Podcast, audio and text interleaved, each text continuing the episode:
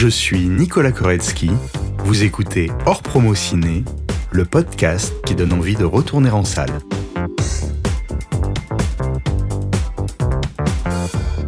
Si je vous dis Vincent Elbaz, Alors Dove, euh, la vérité si je mens. Moi, Ouais, je les dis euh, les, ran- ouais, les randonneurs, la joie de vivre, euh, le bon, le bon pote. Son sourire euh, communicatif. Il joue vrai, il joue bien. On y croit quand il joue? Euh, le péril jeune direct. Avec un pote, on avait, la, on avait enregistré et on a usé la VHS. Il me fait beaucoup rire. Moi, je vois bien c'est qui, c'est. Mais il fait pas genre que des films de beaux gosses un peu. Il a un... Voilà, il a un corps assez. euh, assez euh, corpuleux, stylé. Je sais qu'il est euh, super euh, classe comme gars, super stylé. Il a fait un film avec euh, Roche Dizem où il se tapait sa meuf. Grand brun beau gosse. BRI récemment. Euh, je l'ai je l'ai vu dans un film où il volait des banques avec un téléphone. Euh, J'ai j'ai trouvé ça euh, balèze, très fort. merci beaucoup. Bonsoir. Alors Vincent, je suis vraiment euh, ravi de te recevoir, qui plus est dans ce magnifique euh, théâtre du gymnase. Si j'ai bien compté, tu as joué jusqu'ici dans 48 films, Waouh. sans compter les séries, téléfilms et les courts-métrages.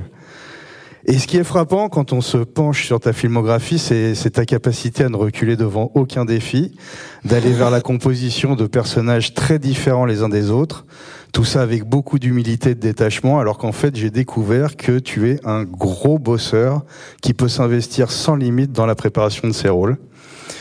Tu as eu la vocation euh, très tôt, tu as dit, je me suis levé un matin, je voulais être acteur, j'avais 11-12 ans. Est-ce que tu sais quel a été le déclic? Un, événement familial très intime que je peux pas raconter là, mais qui a été un élément euh, déclencheur. Euh, J'ai été du côté de la fiction euh, pour fuir un peu la réalité. D'accord, j'ai entendu parler du fait que tu t'avais offert un projecteur 8 mm aussi avec des films. Ah oui. Et que... Mon père, ma- mes parents. Ouais. Ouais, ouais. J'étais vraiment petit là, j'avais 6 ans ou je crois 6 ans. Euh, un petit projecteur, euh, c'était euh, c'était magique. Ok, tu as commencé à faire euh, du théâtre à la Maison des Jeunes et de la Culture de Chili-Mazarin à l'âge de 13 ans. À l'âge de 15 ans, tu lis Stanislavski et tu comprends l'importance de jouer au théâtre. Pourquoi c'est si important pour toi la scène? Mais oui, mais c'est drôle parce que je, je, je- c'était, pour moi, c'est le métier, c'est l'apprentissage du métier d'acteur, le théâtre. J'ai fait deux fois du théâtre, malheureusement. J'ai, j'ai- enfin, bizarrement, euh, on s'est rencontrés sur le péril jeune, toi et moi, et, et, et j'ai jamais refait du théâtre après, quoi. Enfin, pratiquement pas. Euh, c'est beaucoup plus dur le théâtre, hein, c'est vachement dur. Et c'est là où je trouve que t'as- t'as- on apprend notre métier par la répétition, en fait. Cette répétition chaque soir, euh, euh, c'est comme un nouveau moment quoi à vivre en public. Et puis on fait le- notre travail en public. Mm. Euh, donc on s'expose tout de suite. Euh, c'est très dur et c'est beau quoi. Et puis c'est vivant, c'est éphémère. Voilà. Alors tu as fait le cours Florent, hein, avec comme professeur la comédienne Joséphine Dorène. Ouais. Ouais. Tu as mis trois mois avant de monter sur scène. Pourquoi? J'étais terrifié. Je voyais les autres et les autres, je les trouve toujours meilleurs que moi. Moi, je, je alors à la fois je me nourris des autres et euh, en même temps je les observais. Je, je me trouvais pas au niveau du tout. Et, ouais, donc elle m'a dit faut que tu passes sur scène, sinon tu t'en vas. Quoi. Donc elle m'a elle m'a forcé à passer. Euh, faire une impro, c'était horrible, une impro. En plus, l'improvisation, c'est vraiment terrifiant, quoi. T'as pas de texte, et là, euh, devant euh, des gens. et, euh, et il faut inventer, quoi. Inventer en public. Et elle m'a fait faire une impro, ça s'est bien passé, mais bon, voilà, euh, ça m'a, ça m'a un peu dé- décoincé, quoi. Alors tu en parlais tout à l'heure, tu as joué dans deux pièces mises en scène par John Malkovich, qui a dit de toi que tu étais l'acteur le plus doué de ta génération. Ouais, ouais. Hysteria, non, ouais, en 2002, et Good Canary en 2007. C'était à l'époque qu'il a dit ça, mais c'était à l'époque, en fait. Alors comment s'est fait cette rencontre? Une audition. Euh, euh, à l'époque, je tournais un film de Cédric Clapiche qui s'appelait Ni pour ni contre avec Marie Gillin. Et, euh, et Marie auditionnait pour le rôle féminin et euh, il quelqu'un pour jouer Salvador Dali. La prod, euh, je sais pas, ils se sont dit que j'allais ressembler à Dali ou euh, ils se sont dit qu'on a qui comme acteur. Je- au début, c'est pas vraiment un vrai désir, quoi. Il y a un côté euh, qui on a. on voyait pas trop, et puis elle a dit, bah, il y a Vincent. Alors ils ont dit, ah oui, pourquoi pas. et donc lui, lui m'a rencontré, il m'a fait lire euh, en espa avec un accent espagnol. Il m'a dit, là, l'accent est très important, il faut faire l'accent. J'ai fait un truc horrible. Euh, Marie était là, je me souviens, on est sorti de là, elle m'a dit, ouais, c'était très mauvais. là. C'était- C'est mais bon. Et puis il m'a pris quand même. Il m'a dit est-ce que tu peux travailler l'accent? J'ai dit oui oui, je me sens capable de faire cet accent. Et quand tu dis que tu es capable, en fait, il te croit. C'était étonnant. Voilà, et puis je pense qu'il cherchait aussi un acteur peut-être de cinéma qui puisse euh, avec il fallait monter quand même le, le projet quoi. Alors, pas tu- très convaincant ce que je viens de dire. hein. Qu'est-ce que on, en- on- on- Mais c'était une rencontre exceptionnelle évidemment. Enfin, c'était génial. J'y croyais pas d'ailleurs. Et qu'est-ce que tu as appris en travaillant avec John Malkovich? Là, tu me racontais une anecdote euh, dans les coulisses tout Ah à oui. l'heure à propos de. Ah oui, oui. euh, la première chose que j'ai apprise, c'est ne, ne plus avoir le trac. Et ça, ça m'a étonné. Il n'avait pas le trac. Et moi, j'avais tellement le trac que le premier mois de, de représentation, enfin les premiers 15 jours de représentation, je rentrais de dos. Et je jouais Salvador Dali et il m'a dit tu joues Dali, tu peux pas rentrer de dos, quoi. C'est pas possible. Euh, j'ai trop peur, quoi. J'avais peur. Et, euh, et j'ai dit mais t'as pas jamais le trac, toi? Il me dit non. Moi, je dors euh, avant les représentations, avant même avant la première, je m'endors des fois. euh, dans un coin du décor. Je dis mais comment tu fais? C'est pas possible. Personne m'a mis un flingue sur la tempe pour, pour faire ce choix de vie, quoi. C'est un choix de vie. J'ai choisi d'être acteur. Moi, je fais pas ça pour soigner des névroses ou c'est vraiment un choix, quoi. J'ai choisi de monter sur un plateau devant des gens. Et quand il m'a dit ça, d'un coup, j'ai, ça a débloqué un truc. Je me suis dit, ben oui, effectivement, j'ai choisi d'être là. Pourquoi je me, pourquoi je me stresse? Et j'ai plus le trac. 15 jours plus tard, j'avais plus le trac.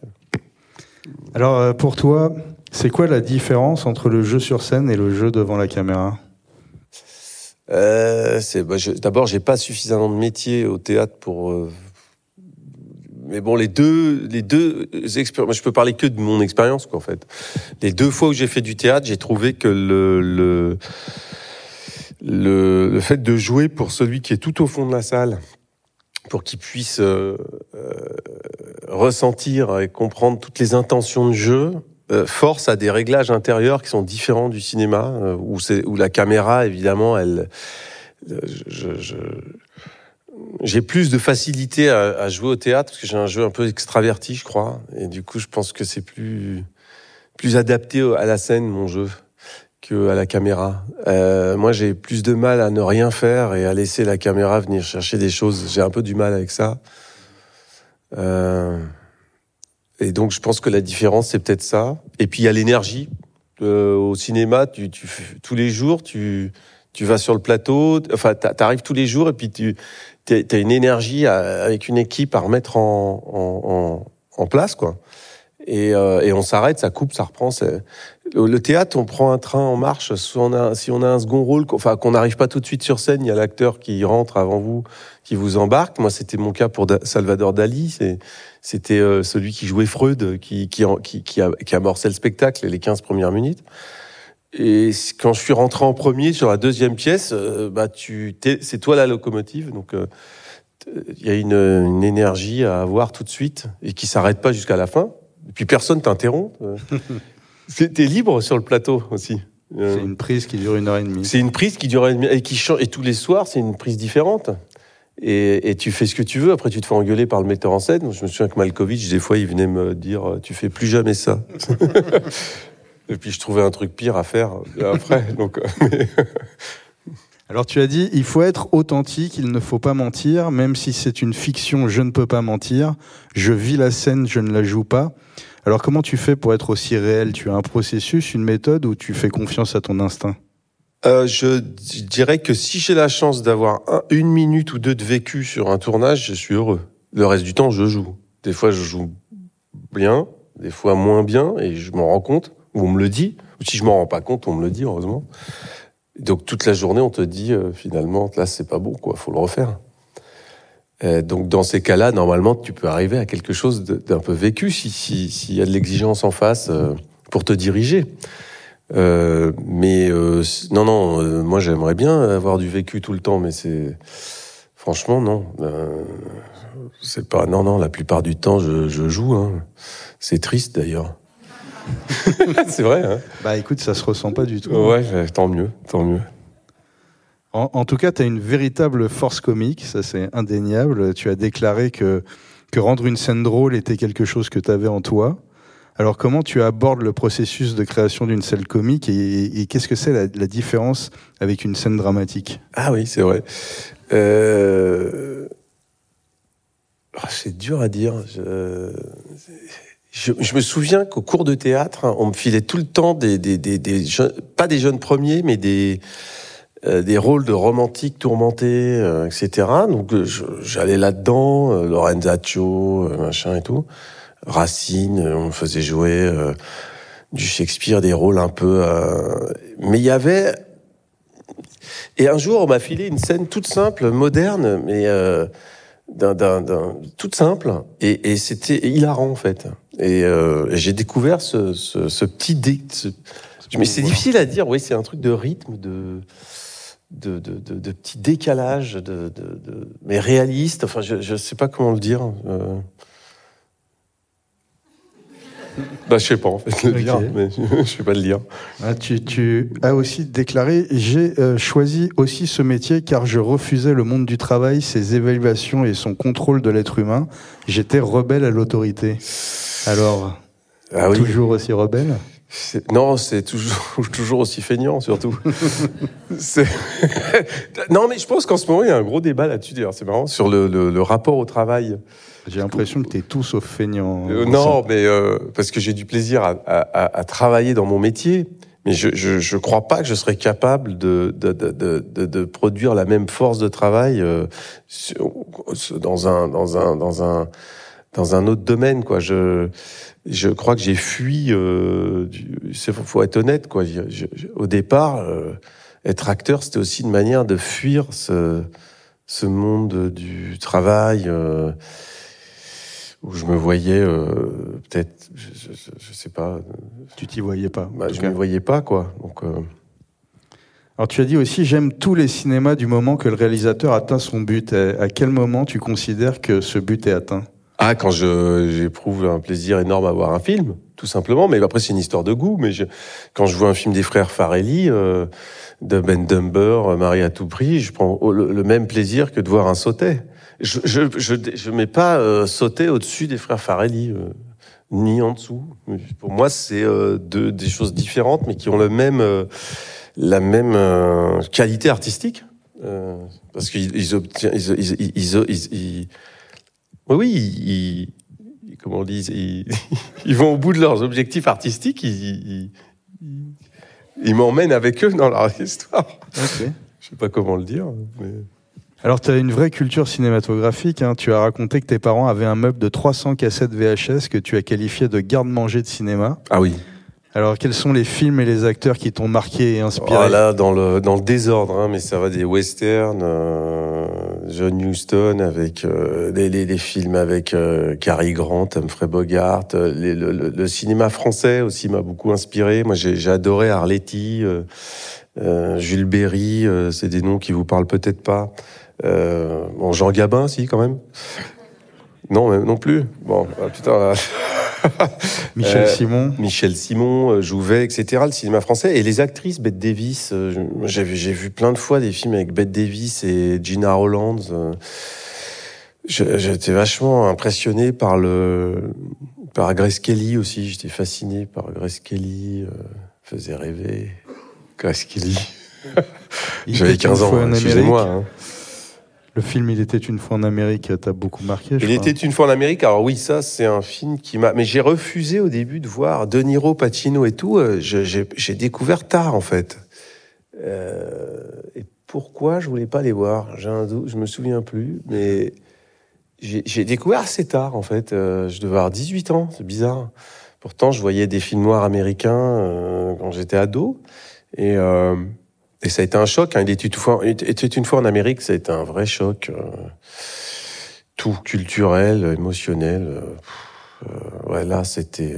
Ouais, ouais. Euh, je t'ai entendu parler de ton admiration pour Harry Bor, un, un Ah oui. comédien que voilà. euh, Harry Bor, dont que personne connaît non plus, je confirme. Ça fait plaisir de parler d'Harry Bor en Et Harry 2023. Bor, ouais, Harry Bor, ouais, ouais. Est-ce que tu avais un, un, un style de jeu hyper moderne pour l'époque? Ah ouais. Ouais. première euh, moitié du XXe siècle, Ah c'était ouais. une star. Est-ce que tu as un film à conseiller avec euh, Harry Bor Les Misérables, je l'ai revu il y a pas longtemps. Les Misérables, c'est un truc qui date des années 30 quand même. C'est une mise en scène compliquée. Les caméras, elles faisaient 250 kilos. euh, les travelling, ils étaient en bois. bon. La mise en scène est dingue. Les décors de Tronner. Et, et Harry Bor dans, dans, dans Jean Valjean, c'est le meilleur que j'ai jamais vu, quoi. J'ai Jamais les- Volpone aussi, il est dingue dans Ouais. Volpone. Bah, J'espère que ça vous donnera envie d'aller un petit peu découvrir qui est Harry Bor. J'ai- entendu aussi, tu disais dans une interview que tu continues à faire des stages d'acting. euh, Alors, ça Et- fait un moment que j'en ai pas fait, mais oui, C'est vrai, jusqu'il y a quelques années, j'avais découvert alors un truc, c'était Meisner. Uh-huh. Je connaissais pas, c'est Malkovich qui m'en avait parlé d'ailleurs, parce que je lui ai dit, t'es acteur studio, toi, j'étais fasciné en me disant, il, va être act- il doit être acteur studio. Lui, il m'a dit, ah non, pas du tout, non. Il m'a dit, moi, l'acteur studio, euh, je dis, merde, t'es quoi? Il dit, j'ai pas de méthode, mais disons que si je devais en avoir une, je te conseillerais Meisner.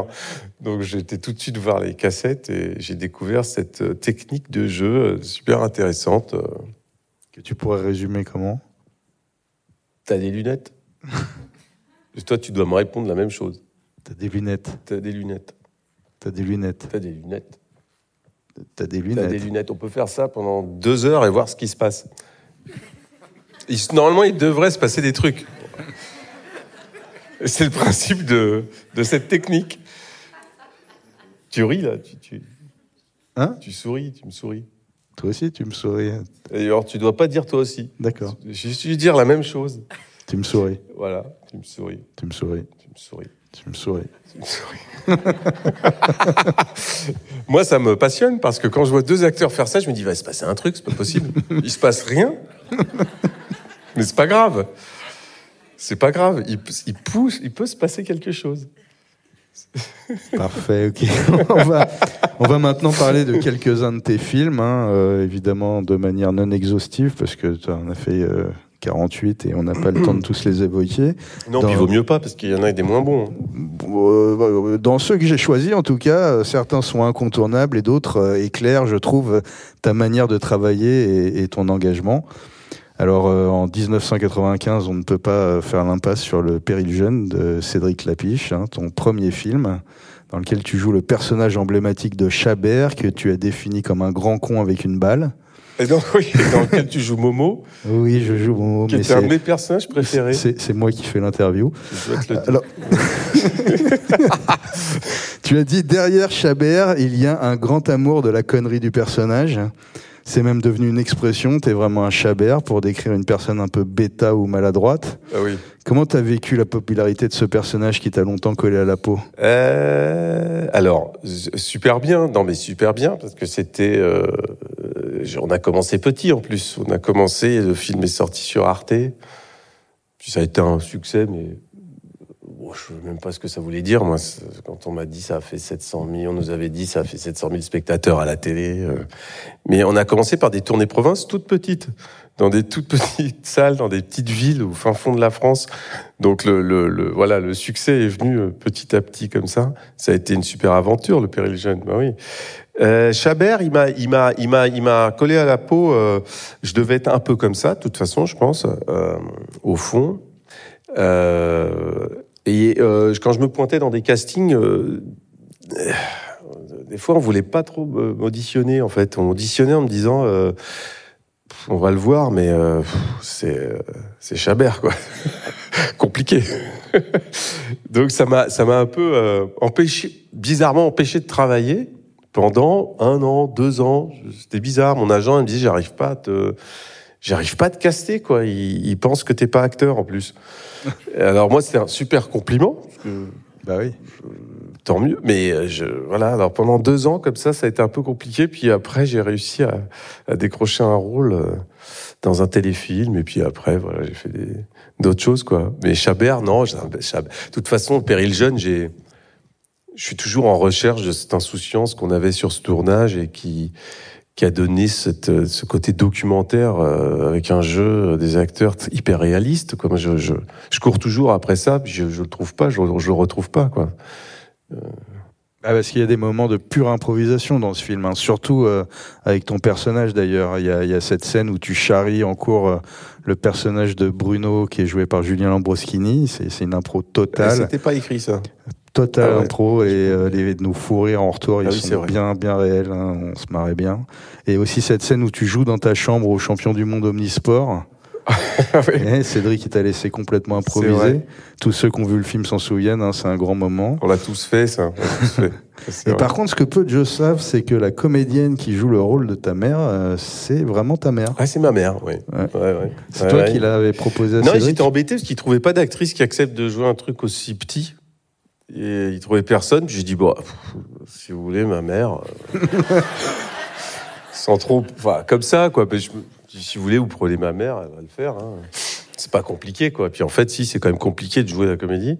Mais euh, ils l'ont habillée en, en bonbonnière. Et, euh, donc elle, qui était plutôt une sorte d'ex-68 arde, un peu. Un peu quand même.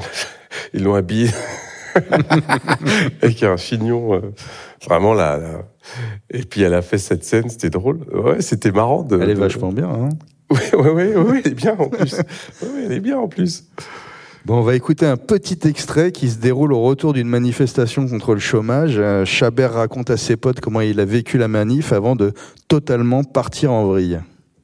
On savait pas le, le pare-brise a explosé, pas Il y avait un flic en civil, tu vois, il a commencé à me courser et j'étais bloqué par une voiture, je pouvais pas passer, tu vois. Il met un coup de matraque, j'évite comme ça, réflexe, tu vois, j'étais mort. Si j'avais pas eu le réflexe, je serais mort. Mais arrête de rigoler, c'est pas. Je serais mort si j'avais pas eu le réflexe. Comme ça. Attends, attends, et c'est après ou avant que t'as pété la gueule au 5 CRS Dis-moi Ne ça. rigole pas, toi, arrête de rigoler, il est marrant, lui, j'ai failli mourir, il se marre, ça m'énerve ça. Mais j'ai failli mourir, parole d'homme, là, je suis là, là. Pour en Arrête parler, char, Bénur Je t'ai vu te planquer au café. Mais c'est avant que les CRS y chargent, ça, moi j'étais là, moi. Ouais, Ah, c'était avant que les s'arrachent, euh, j'étais là, moi. Ouais, va se taire, la femelle Tais-toi femelle, viens là. Va arrête. te faire là, la femelle, toute la ferme là. Tu vas te taire femelle là. Hein Tu vas te taire là. Tu vas te taire là. Tu Lâche-moi. te taires hein, tu trimes plus là Qui c'est le plus fort là Qui c'est le plus fort Qui c'est le plus fort là Doucement, doucement. Hein Demande pardon Demande pardon Arrête, Demande pardon. C'est bon. Vous puez tous là, vous puez tous Mais t'es con Arrête quoi de faire le bon, Chabert. Faut qu'elle comprenne que c'est qu'un homme, c'est tout, voilà Ah, mais arrête-toi, Chabert, reviens Mais là. non, Vas-y, lâche-moi, reste avec eux, toi C'est bon, reviens. Dans cette scène, on sent bien le- la bascule en quelques secondes. hein. Ça souligne bien la problématique de la domination masculine. C'est la force de Cédric qui parvient à faire ressortir des, des problématiques profondes sans entrer dans l'explication. C'était il, y a- il y a longtemps, mais est-ce que tu te souviens ce que tu as ressenti en tournant cette scène? Euh, je- euh, oui, je, je me souviens d'abord que cette scène, elle faisait partie des scènes des auditions. Euh, et euh, non, le- le- le- l'inquiétude, c'est toujours de ne pas faire mal à Juliane. Donc, Et Juliane Roth qui- Ouais, Juliane Roth qui, jouait euh, Marie. Euh, je me souviens du jour du tournage euh, où je je sais pas bien mon texte et je me fais engueuler par euh, Clapiche. C'est la première fois où il m'engueule, mais comme un gosse. Et où il me dit tu vas apprendre ton texte et puis tu reviendras quand tu le sauras mieux. Euh, et puis bah évidemment je- je- j'ai fait j'ai été plus vite que je pouvais pour pour, pour le revoir, le réviser. Euh, et puis il y a ce, cette, intention à pas lâcher, ce- cette énergie, euh, cette intention, que de commencer par un- un- une histoire qu'on raconte un peu mythomane, un peu, euh, comme un enfant qui veut que ses copains le croient et tout, et, l'humiliation, la, vexation qui fait que tu qui lâches plus, tu lâches plus ta ton, tu veux pas, euh, euh, comment dire. euh, je, je, voulais pas. Enfin, j'étais dans l'idée que je voulais pas avouer quoi, avouer que j'ai menti. Donc, donc ça met en rage. Et puis voilà, c'est ce truc de, de plusieurs lectures d'une même intention et de. Non, mais j'ai un souvenir fort de cette scène de groupe. On était tous ensemble. et puis elle est, elle est violente, quoi. Voilà, elle était violente cette Ouais, scène. ça crée un vrai malaise. Ça crée un on- malaise dans le Ouais, groupe ouais, il y a- d'amis. Il y, a- il y a un twist, euh, c'est Voilà, assez fort. ouais. Puis la connerie de Chabert devient euh, moins drôle Mm. euh, à ce moment-là. Ouais. Alors en 97, tu vas enchaîner deux gros succès. Hein, les randonneurs de Philippe Arel et La vérité si je mens de Thomas Gillot, respectivement 1 million 400 000 entrées et presque 5 millions pour La vérité si je mens. Qu'est-ce que ça a changé concrètement pour toi? Bah, si je travaille encore aujourd'hui, c'est grâce à ces deux films. Sinon, j'aurais disparu, je pense. Ça a tout changé. Dans Les Randonneurs, Euh. tu joues aux côtés de Benoît Poulvord, Karine Viard, Philippe Arel et Géraldine Pellas. Cinq amis, trois garçons et deux filles ont décidé pour les vacances d'aller randonner en Corse sur le célèbre GR20. Peu à peu, les cinq randonneurs révèlent des facettes bien dissimulées de leur personnalité. On sent une belle complicité entre vous. hein. C'était le premier grand rôle de Benoît Poulvord après qu'on Ouais. l'ait découvert dans C'est arrivé près de chez vous. Est-ce que tu peux nous parler un peu de ta relation avec Benoît Poulvord et avec les autres acteurs sur, du film sur le plateau? Ce, ce tournage-là, il était, il était euh, idyllique. C'est, c'est, euh, il y avait peu de moyens, donc c'était un petit film, et, euh, et donc il n'y a pas d'enjeu. euh, voilà, on était tous inconnus. Euh, et à part Benoît, Benoît, je pense qu'il était celui qui, qui était le plus, le plus que j'avais vu moi dans cette arrivée près de chez vous, quoi, qui avait été à Cannes et tout, et qui, et qui, qui se considérait pas comme acteur. Donc euh, il, est, il était génial. Il avait des fulgurances, des improvisations euh, de, de génie, quoi, des traits de génie vraiment. Euh, et il était, ex- il était euh, d'une, il était, il était extrêmement drôle, mais H24 sur le tournage. Euh, c'était et, et Philippe euh, Harel, euh, il, il faisait partie de ces réalisateurs euh, qui, qui portait un regard sur des petites choses de la médiocrité humaine du quotidien. Il est très fort. Il était très fort pour décrire le monde du travail, par exemple, Philippe. Et, et ce groupe d'amis, euh, il tirait toujours les choses vers la, vers la comédie. Il cherchait toujours à tirer la drôlerie d'une situation euh, par quelque chose soit de cruel, soit de médiocre. Euh, et ce tournage, il s'est passé en Corse et dans les montagnes corses pendant six semaines. Donc c'était, être incroyable. c'était incroyable. Alors, deux mois après la sortie de, des Randonneurs, sort La vérité si je mens, Oui. une comédie qui a marqué la culture populaire. Il y a eu des suites, hein, quatre films en tout. Euh, donc, euh, avec José Garcia, Richard Anconina, Gilbert Merki, Horatica ou encore Eli Kaku, euh, Richard Boringer pour ne citer que. Tu joues le rôle du sympathique Dove, le bon copain sur qui on peut compter, celui qu'on aimerait tout savoir. On sent que tu as une véritable jubilation à l'interpréter. Tu as ce sourire communicatif là tout le long du film. Au départ, on t'a proposé un autre euh, Oui. personnage. Tu devais faire lequel et pourquoi ça a changé? Euh, euh, D'abord, les producteurs sont ceux du Péril Jeune, Farid et, et Aïssa. Et euh, ils me disaient, on a un projet sur le sentier, il faudra qu'on t'en parle et tout. Euh, ils me proposent Yvan. Moi, Yvan, euh, je sais pas pourquoi le rôle me, me plaît pas, quoi. Donc, je j'ai pas envie de faire ni le film, ni le rôle. Et bon, voilà. Et Gad se désiste du rôle de Dove. Gad Elmaleh. Elmaleh, de Gad Elmaleh, pour faire un autre film. Euh, Donc, euh, le rôle de Dove se libère. euh, il m'auditionne. Il me dit on va passer des essais pour Dove. Donc je dis ok super. euh, Je passe des essais et j'ai le rôle. Génial. Et, euh, et je passe mon temps avec un acteur que j'adorais, moi, qui, est, qui fait partie de ma de ma culture cinématographique. Richard Anconina, ouais. Tu avais adoré dans Ciao Pantin. J'ai adoré dans Ciao Pantin, dans, dans, tout, dans tous ces films des années 80, euh, dans Le Petit Criminel aussi. Dans, euh, et et je, je, moi, je viens à rêve sur ce tournage. hein. Je, je suis avec Anconina tout le temps. euh, voilà, je, je joue son, son, son meilleur euh, allié dans ce film. Et puis il y a cette rencontre avec les autres. Moi, je connais pas José Garcia, je connais pas Bruno Solo, euh, Gilbert, je, je, je le connais pas.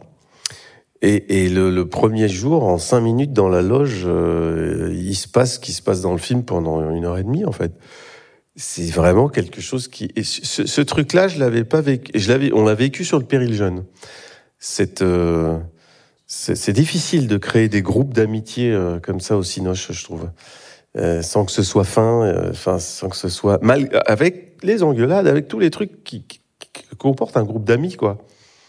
Euh, si on fait pas semblant, normalement, il y a des frictions sur un tournage. Il y a même des, des fois des moments euh, où on s'engueule frontalement, mais, mais cette complicité de jeu, euh, elle, elle, elle- est étonnante, quoi. Tu nous mets une scène avec des dialogues et tous les cinq, ça, ça part tout de suite, ça marche. je crois même qu'au final, il y a parfois, ils filment des acteurs en train de travailler, quoi. Presque. C'est même plus euh, des personnages. Alors tu joues pas dans La vérité si je mens deux. Et non. Et moi j'ai cherché euh, comme un fou euh, pourquoi. Il y a pas Euh, de- Et tout ce que j'ai trouvé c'est que tu avais refusé le rôle. Ouais. Alors quel est En plus on te retrouve dans le troisième opus. ouais, ouais, Qu'est-ce qui s'est passé? À l'avant-première du premier Vérité si je mens, euh, on va faire le 2. Je dis, bah moi, j'en serai pas. Je, je ferai pas le 2. Il me dit, bah, tu vas le faire, arrête de nous faire chier. J'ai- dit, mais non, je, je vous dis, je je le ferai pas, quoi. Euh, donc ils font le 2. euh, je les emmerde, je leur demande beaucoup d'argent euh, pour les faire chier, puis ils disent oui. Puis j'ai dit non, mais en fait, non. Donc il- ça a été très terrible, quoi. Mais alors, bah, tu ça a été peux nous des- dire des- pourquoi tu n'avais pas envie de faire le 2 Alors, pourquoi j'avais pas envie de faire les deux? Je sais pas. Euh, oui, j'avais peur de le faire. Je, euh, j'avais peur de, de, de, de, de, de- de devenir euh, plus que ça, quoi. Voilà. J'étais, j'étais terrifié à l'idée que, que, qu'on m'appelle Dove et pas Vincent. En fait, j'ai compris là, pourquoi il y a pas longtemps. C'est parce qu'en fait, euh, euh, euh, j'ai été voir un spectacle que j'adore au théâtre. euh, Je dirais pas le nom du metteur en scène, mais où, le spectacle est génial. Et j'adore en tant que spectateur ce, ce metteur en scène et, et j'adore ces spectacles. Et les acteurs, je ne les vois, je les connais pas. Et je me suis dit, mais en fait, si- si- c'est un grand metteur en scène. Et je me suis dit, s'il me proposait un rôle, je le ferais pas. Parce qu'en fait, je veux exister. C'est pas euh, de la prétention ou de la. J'en parlais avec un copain acteur d'ailleurs, on avait la même. euh, Je, je veux exister quand même. J'ai pas envie qu'on. T'avais peur de disparaître Ouais, derrière, derrière, ton- le trop, ton de, disparaître à un point où où tu peux plus t'exprimer à travers tes rôles, euh, en fait. Où tu peux plus. Moi, je m'exprime quand même à travers mes rôles.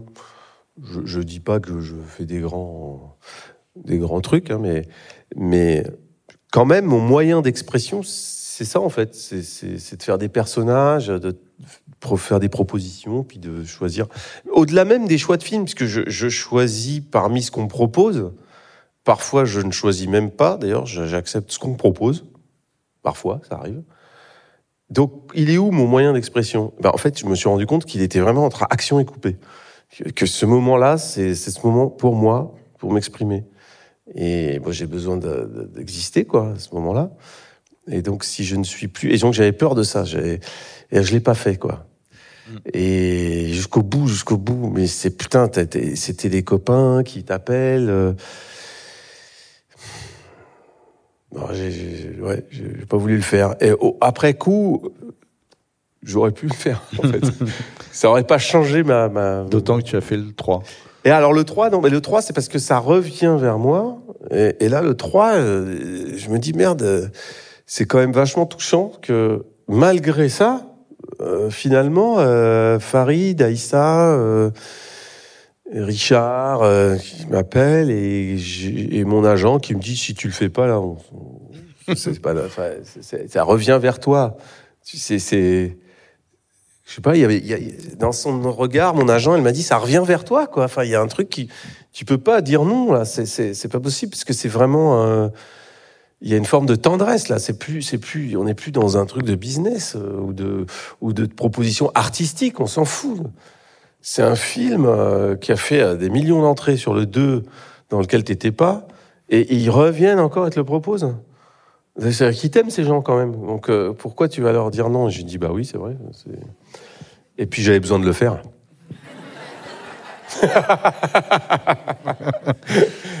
et donc les retrouvailles euh, étaient, euh, étaient, étaient franches.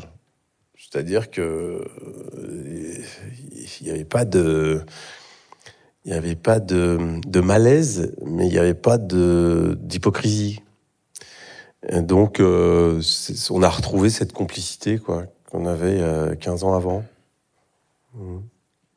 Alors en 2002, tu tournes dans un film qui s'appelle Un monde presque paisible de Michel Deville, son avant-dernier film d'après le roman Quoi de neuf sur la guerre de Robert Baubert. La Seconde Guerre mondiale est terminée, la France se remet lentement de cette période traumatisante. Monsieur Albert, un tailleur juif, joué par Simon Abkarian, et sa femme, jouée par Zabou Brightman, tente de surmonter ce qu'il a vécu en relançant son entreprise. Tu joues le rôle de Léon, hein, qui travaille à l'atelier de confection, mais qui est aussi un acteur yiddish. Hein, pour le coup, tu fais le rôle d'un juif ashkénaze, hein, donc un rôle Avec de un composition. tentative d'accent yiddish. et qui rêve de fonder une famille très nombreuse en réaction au traumatisme de la guerre. Euh, je tenais vraiment à évoquer ce beau film, euh, en partie parce que Michel Deville nous a quittés il y a exactement trois mois, jour pour jour, et on en a peu parlé. Il est un réalisateur vraiment à part dans le cinéma français, avec un univers et une mise en scène inventive très Oui. originale. hein. Ses films sont à bien des égards surprenants et uniques, comme Péril en la demeure, La lectrice, Le paltoquet ou encore euh, La maladie de Saxe. Et Je sais par exemple qu'il utilisait de la musique sur le plateau pour provoquer des émotions chez les acteurs. Qu'est-ce que tu retiens de ta collaboration avec euh, Michel Deville? Ah oui, euh, pas, pas, pas sur ce plateau-là, d'ailleurs, il n'utilisait pas de musique, mais euh, j'étais très étonné, désarçonné au début. Euh, il, il- il vous fait commencer une scène dans une position, par exemple, précise, parce qu'il sait qu'il va couper ou qu'il va monter à ce moment-là. Donc il a déjà le montage en tête du film. Euh, je- je- je- ça, c'était étonnant. C'est quelqu'un qui disait pas action, il disait oui. Et il disait oui assez... Voilà. Et il écrivait des poèmes. Et Michel, euh, il m'envoyait, euh, pendant des années, j'ai reçu euh, ses, poèmes. Régulièrement, dès qu'il éditait, dès qu'il publiait des poèmes, il m'envoyait un exemplaire. Et puis un jour, je l'ai pas reçu. Et j'ai compris pourquoi, quoi. Mais j'étais plus du tout en lien avec lui. Et mais pendant le tournage, il m'invitait souvent à, à manger chez lui parce qu'il aimait bien que je mange. enfin, il aimait bien comment je mangeais. Enfin, sa femme aimait bien comment je mangeais.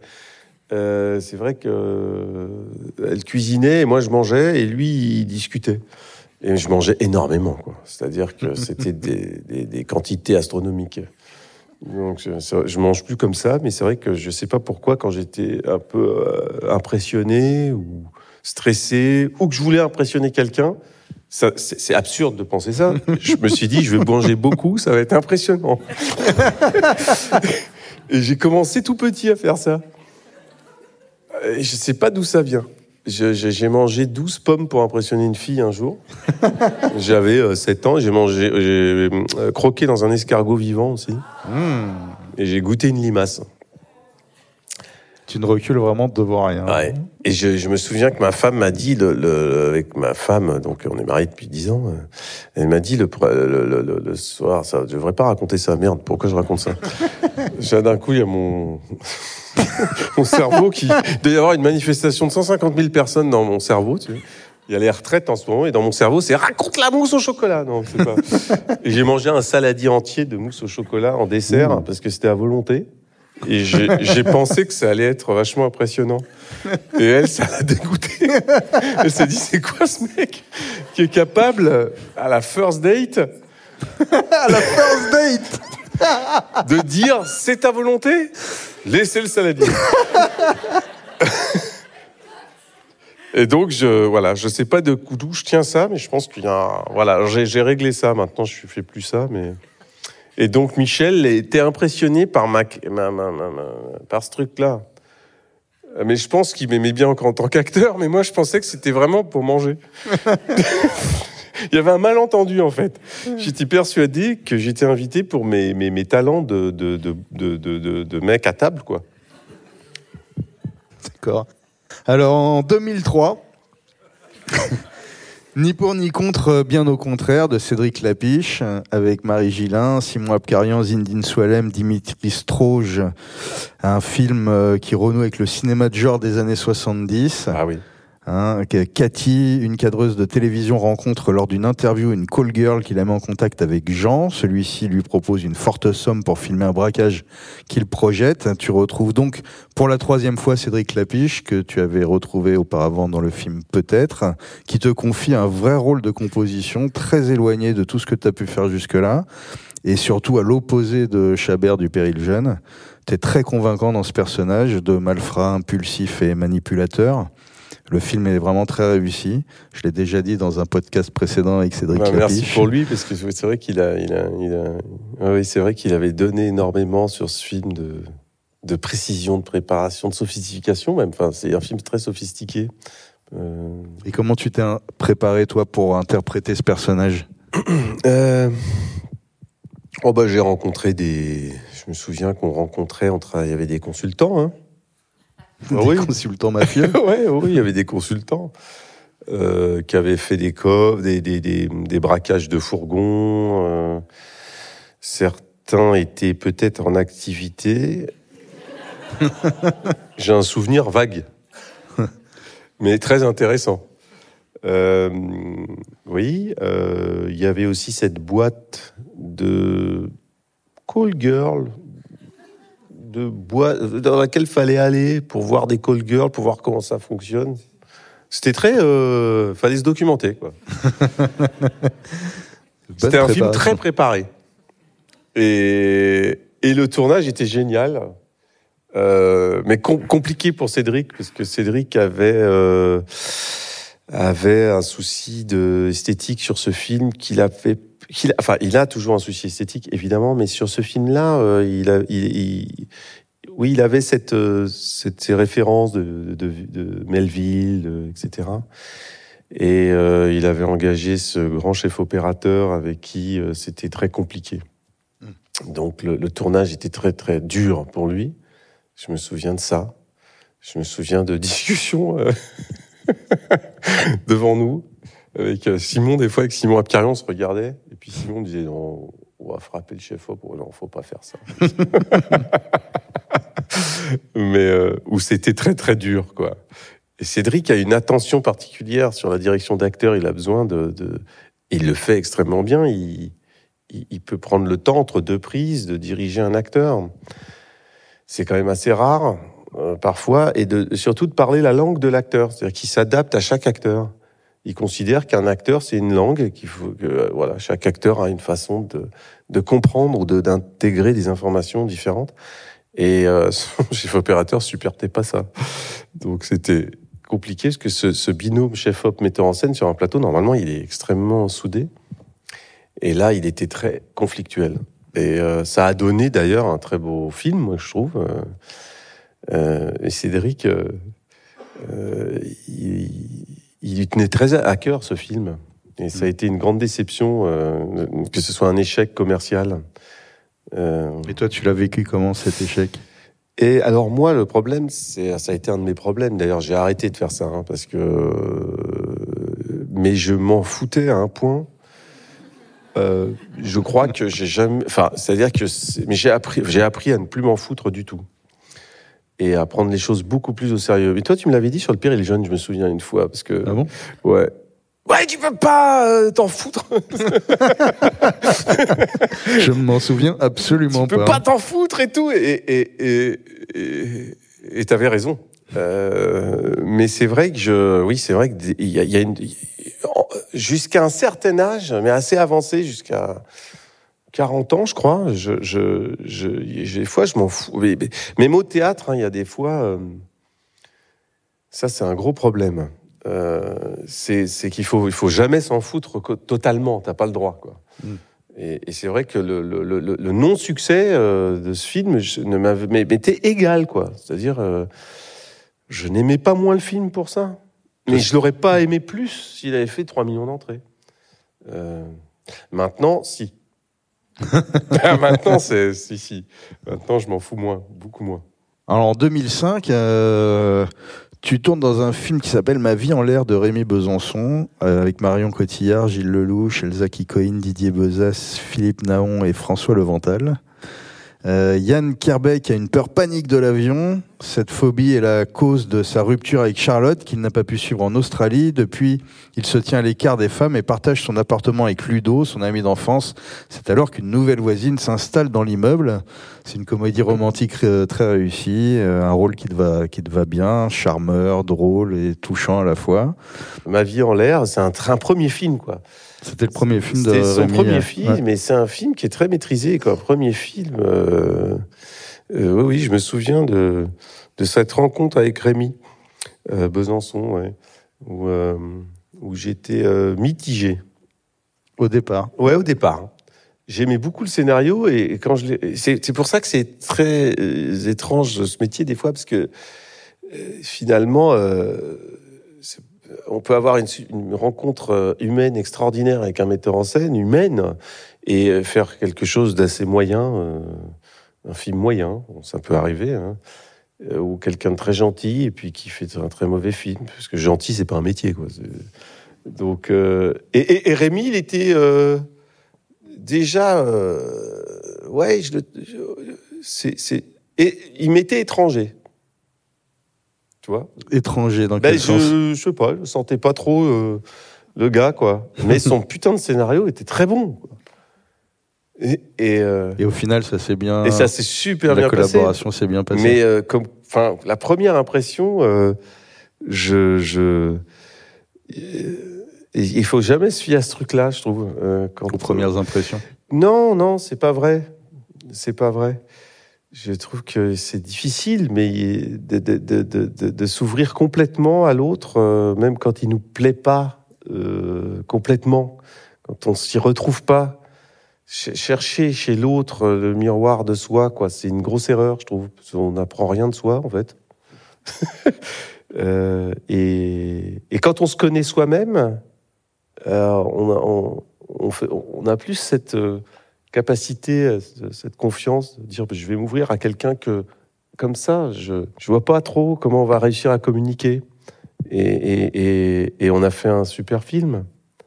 Qui a- qui a Euh, bien marché, il me semble, hein, Oh oui, oui, il a, ouais, il a très bien marché. Je crois, je ne sais plus honnêtement. À l'époque, je m'en foutais tellement que c'est vrai, hein, je n'osais pas. Et alors que maintenant, euh, C'est très important. c'est très important. hein. Mais mais, euh, oui, et c'est vrai que Rémi, euh, j'ai jamais retravaillé avec lui d'ailleurs. Donc tu vois, c'est un signe. Euh, Il n'a pas fait énormément de films, je crois. non, mais il a fait, mais il, a, il avait fait un grand succès avec son deuxième film que j'avais beaucoup aimé, le premier jour du reste de ta vie. Ta vie, oui. Mais, mais j'avais adoré ce tournage. Et puis oui, je m'étais très bien entendu avec Gilles et Marion, Gilles Lelouch. Ouais. Alors en 2007, c'est l'année de tous les challenges, euh, j'ai envie de dire, parce que euh, tu reconnais toi-même que tu as ni l'oreille musicale ni le sens du rythme, et pourtant, Ah ouais.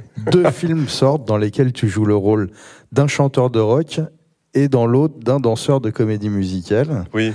Tel père, telle fille de Olivier Deplace, adapté du roman Teen Spirit de Virginie Despentes, et j'aurais voulu être un danseur d'Alain Berliner. Donc dans Tel père, telle fille, tu joues le rôle de Bruno, une rockstar has-been qui vit toujours au crochet de sa petite amie, quand une ex ressurgit de nulle part pour lui apprendre qu'il est le père d'une fille de 13 ans dont il n'a jamais soupçonné l'existence, avec Léa Drucker, Elodie Bouchez et Daisy Broom. Un personnage que tu connais bien, hein, l'éternel adolescent, mais ici tu livres une composition euh, que je trouve vraiment bluffante. Ta démarche, euh, ta façon de parler, on sent toutes les années d'abus de substance de ton personnage. Tu portes vraiment le film sur tes épaules. Tu t'es inspiré de qui pour cette composition? Co- Comment t'as travaillé? De qui je me suis inspiré? Alors, euh, il y avait un consultant. Toujours des consultants super. Et ce mec est génial, j'adore, c'est Patrick Eudeline. Il joue dans le film d'ailleurs. Il joue dans le film. Et Patrick, euh, d'abord, c'est une encyclopédie du rock. euh. Euh, et il a, euh, il y a, voilà, il y avait Patrick qui m'inspirait, mais je pouvais pas tout pomper sur Patrick puisqu'il jouait dans le film. Sinon, c'était, ça devenait le, le neveu de Patrick, euh, le personnage. Et donc, j'ai regardé pas mal d'interviews de Jacques No. Jacques No. Jacques No, oui, Ouais. tout à fait. Et ce mec, Jacques No, je sais pas, j'ai flashé sur ses interviews. Euh, voilà. Et je me suis souvenu de Dali. Mais Je sais pas pourquoi. Rien à voir, hein, pourtant. Mais je jouais Dali au théâtre. Et Dali, euh, c'est un dandy euh, maniéré. euh, je le jouais avec les mains. euh, Enfin, c'était assez maniéré comme ça, assez euh, dandy-esque. Et je me suis On dit, tiens, aussi que tu ouais. vas te péter la gueule à chaque pas. Et ouais, et, et oui, et, et pour être honnête, en fait, je vais être très honnête, c'est que je me suis pas entendu avec euh, le metteur en scène. Et je m'en excuse encore au- auprès de lui aujourd'hui. C'était pas de sa faute. Je me suis pas entendu avec lui. Ça m'est jamais arrivé dans ce métier.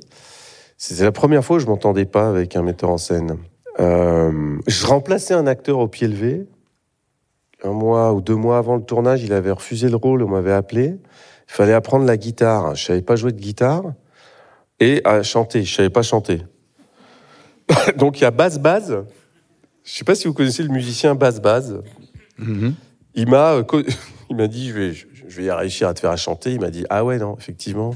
il m'a dit oh, pas de problème. Il me fait venir en studio. Il me fait ah oui. On va faire du phrase par phrase. il a réussi à me faire chanter. Il a réussi à me faire chanter en live. Enfin bon, donc je m'entends, pas avec le metteur en scène. Euh, putain, je lui dis, le mec, il est camé, il est drogué. Il me dit, ah non, non. Je dis, ah bon? Je dis, mais il y a quoi de rock'n'roll dans ce film? Parce que s'il se drogue pas, s'il fume pas, s'il... Il me dit, non, on verra, il, on le verra jamais prendre de drogue. Il, il, il prend pas de drogue euh, dans le scénario, puisqu'il dit qu'il arrête. Alors je dis, ah donc, toi, tu crois que parce qu'un tox, il dit qu'il arrête, que c'est vrai. Et là, le malentendu, enfin, le désaccord a commencé sur cette phrase. Et on s'est plus jamais entendu, on s'est plus jamais réconcilié pendant tout le tournage, malheureusement. Et au bout de deux, trois jours de tournage, moi, c'est un truc que je fais jamais, je vais voir au combo, quoi. Enfin, la vidéo. Et ce que je vois, me- j'aime pas ce que je fais, en fait. Alors ça, c'est terrible parce que quand tu, faut jamais aller voir le- le vidéo, quoi. Je trouve, enfin, je, je le faisais, je le fais jamais de toute façon. Mais bon, là, j'avais pas confiance en lui. Et donc, euh, et donc, je vais voir ce truc euh, et, je me dis putain, faut que je change tout, la démarche, tout, tout. Il y a rien qui va. C'est pas, je vois pas un rocker has-been, quoi. Je, je, je, et donc, je me suis dit, ah ouais, donc en fait. euh, et alors, j'ai commencé à me dire, tiens, euh, je vais jouer une séquence. Et puis, la séquence d'après, je vais te défoncer.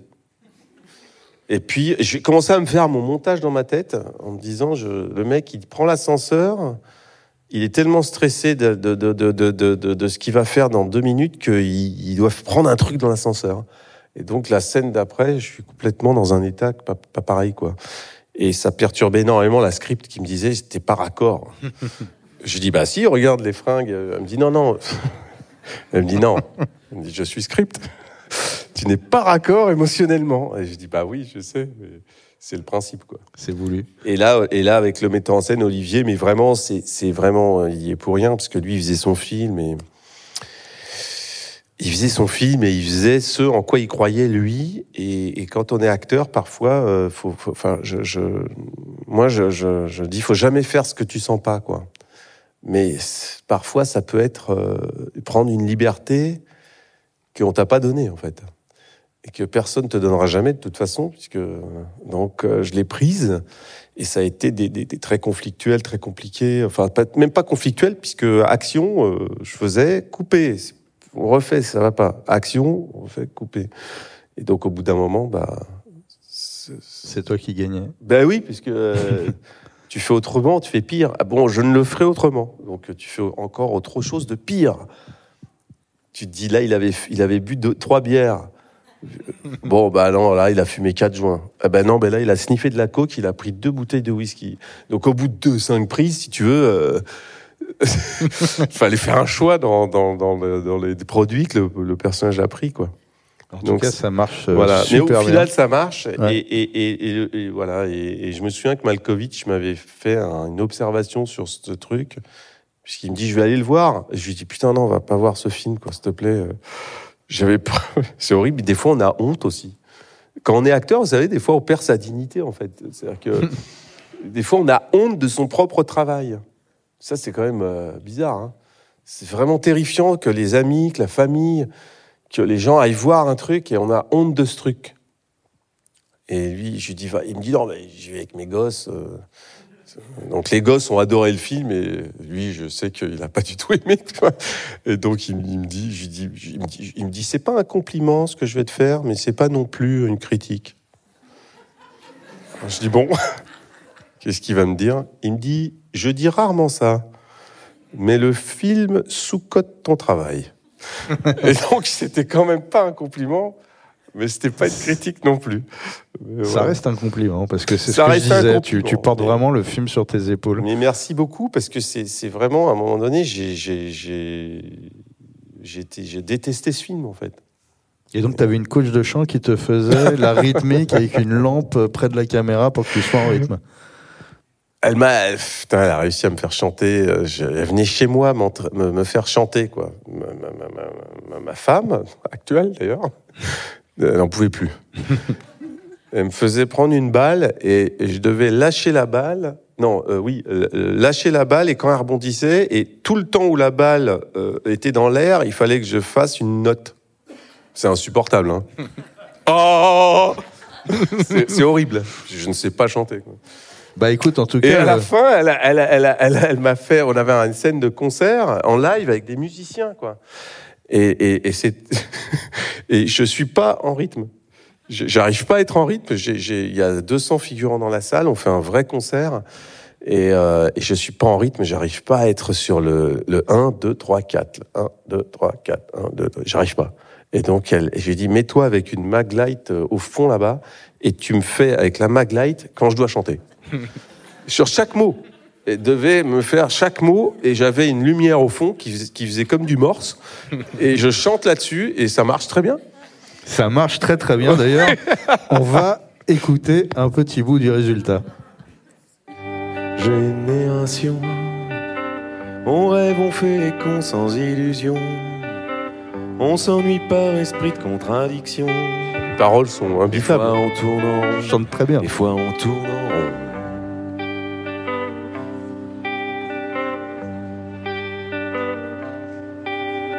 Ma génération, surtout on voudrait pas que ça vous dérange. Mais faudrait pas nous prendre pour les anges. Des gens sans ambition, des gens sans ambition.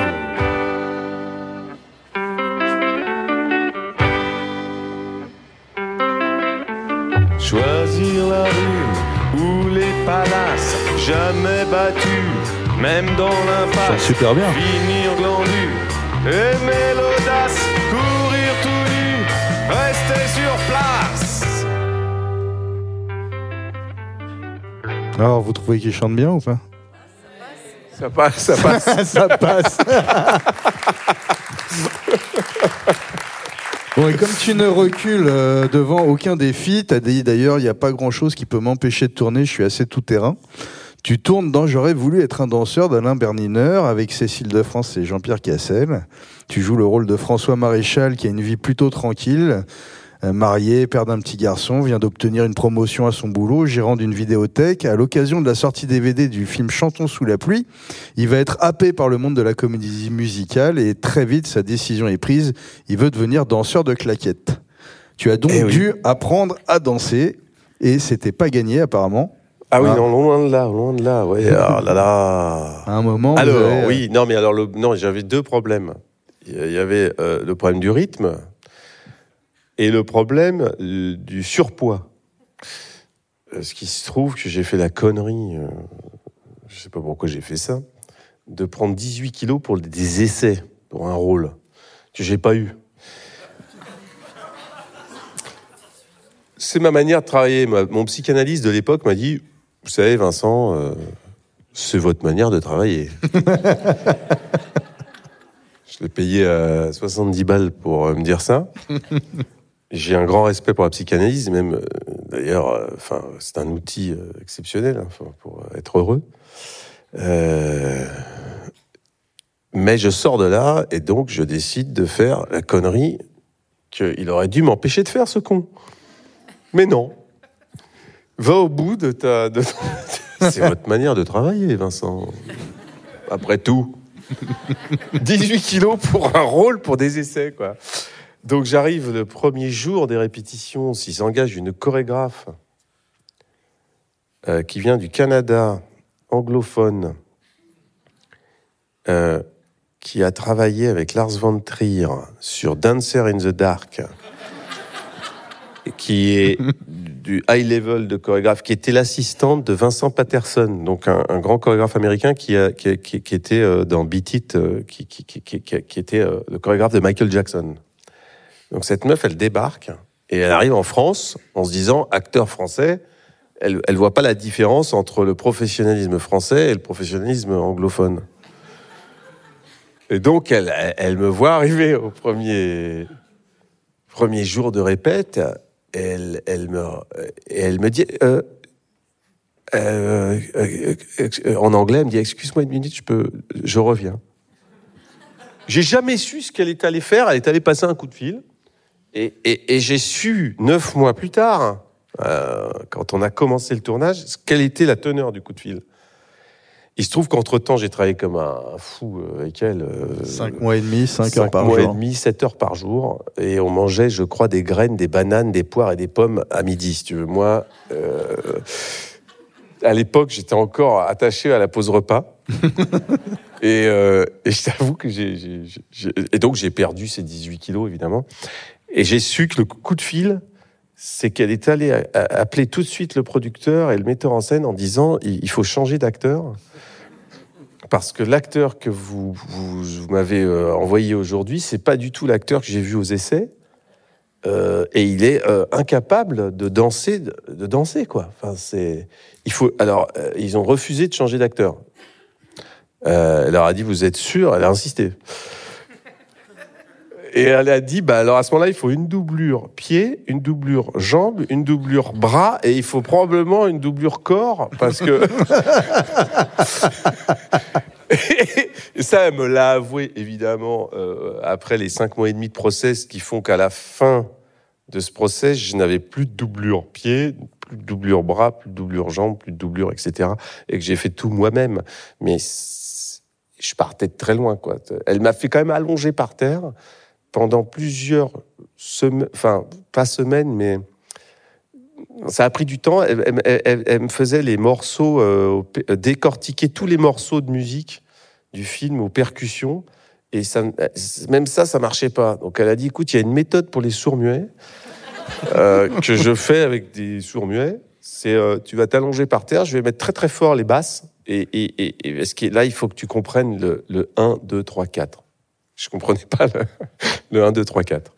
Ma femme euh, me dit toujours que je que c'est pas possible de danser avec moi. Alors que moi, je trouve que j'ai un super rythme, quoi. Ouais, en tout mais- cas, tu danses mais super bon, bien dans le Au film. final, oui, mais alors encore une fois, elle, elle est, elle est à, à côté de la caméra et elle, elle danse devant moi. Elle fait tous les, les, elle fait tout, tout devant moi. Et moi, je la suis en fait. Et si elle est, si elle fait pas ça, je, je peux pas danser en rythme. Bah, ça fonctionne Ouais, super Sauf bien. le groove. Alors le groove, oui, parce que c'est à contre-rythme. en fait, je groove, mais euh, elle a pas, les gens comprennent pas que je groove en fait. mais bon. Donc 2007 est une année particulièrement prolifique puisque sort également le dernier gang d'Ariel Zetoun, inspiré de l'histoire vraie du gang des postiches. Au milieu des années 70, Simon et sa bande s'attaquent au coffre-fort des banques avec pour spécialité le déguisement vestimentaire et le port de perruques, fausses moustaches et fausses barbes. En cinq ans, ils ont pillé 1300 coffres-forts en plein jour. Tu as dit, ce qui m'intéresse, c'est de comprendre pourquoi et comment on bascule dans la violence et la criminalité, pourquoi les pulsions ne vont pas être contrôlées.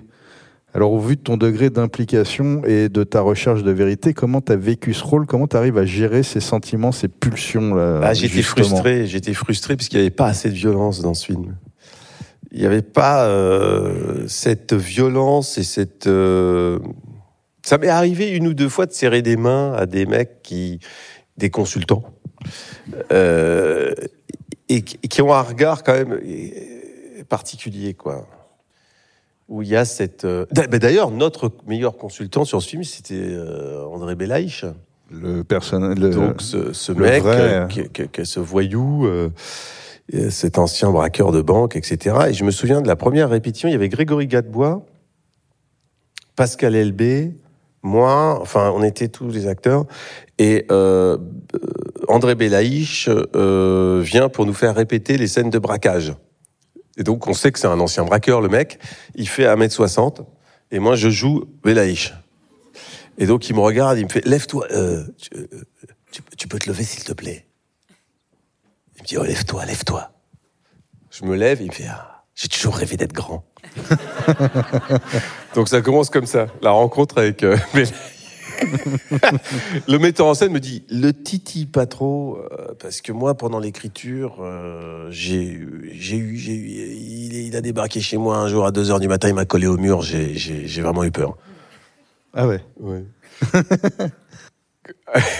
et en même temps on l'adorait André quoi il était vraiment cool quoi. Et, euh, et donc on fait cette cette répétition et Grégory Gadebois qui est un colosse moi, je suis censé braquer Grégory Gadebois pour les répètes, quoi, juste pour s'entraîner. Et Gadebois, ce compte Gadebois, je lui mets le flingue là en faisant le plus possible le voyou. Je vous assure j'ai mis tout mon cœur à faire, euh, à faire. Je vais te braquer, toi, tu vas me donner de l'argent. Il, il rigole. Il rigole et moi, il me décrédibilise devant tous mes partenaires. le Greg. Et je dis putain, Dédé, euh, André, euh, il se moque de moi.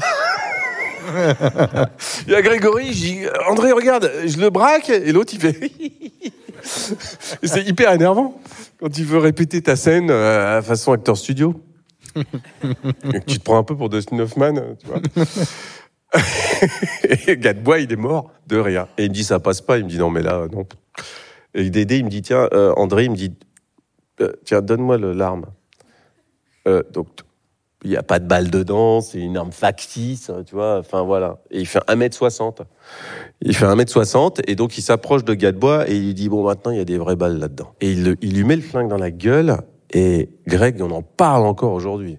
Il m'a dit, j'ai eu peur, putain. Greg Gadebois, je sais pas si vous voyez qui c'est, Grégory Gadebois, c'est quand même un des meilleurs acteurs aujourd'hui.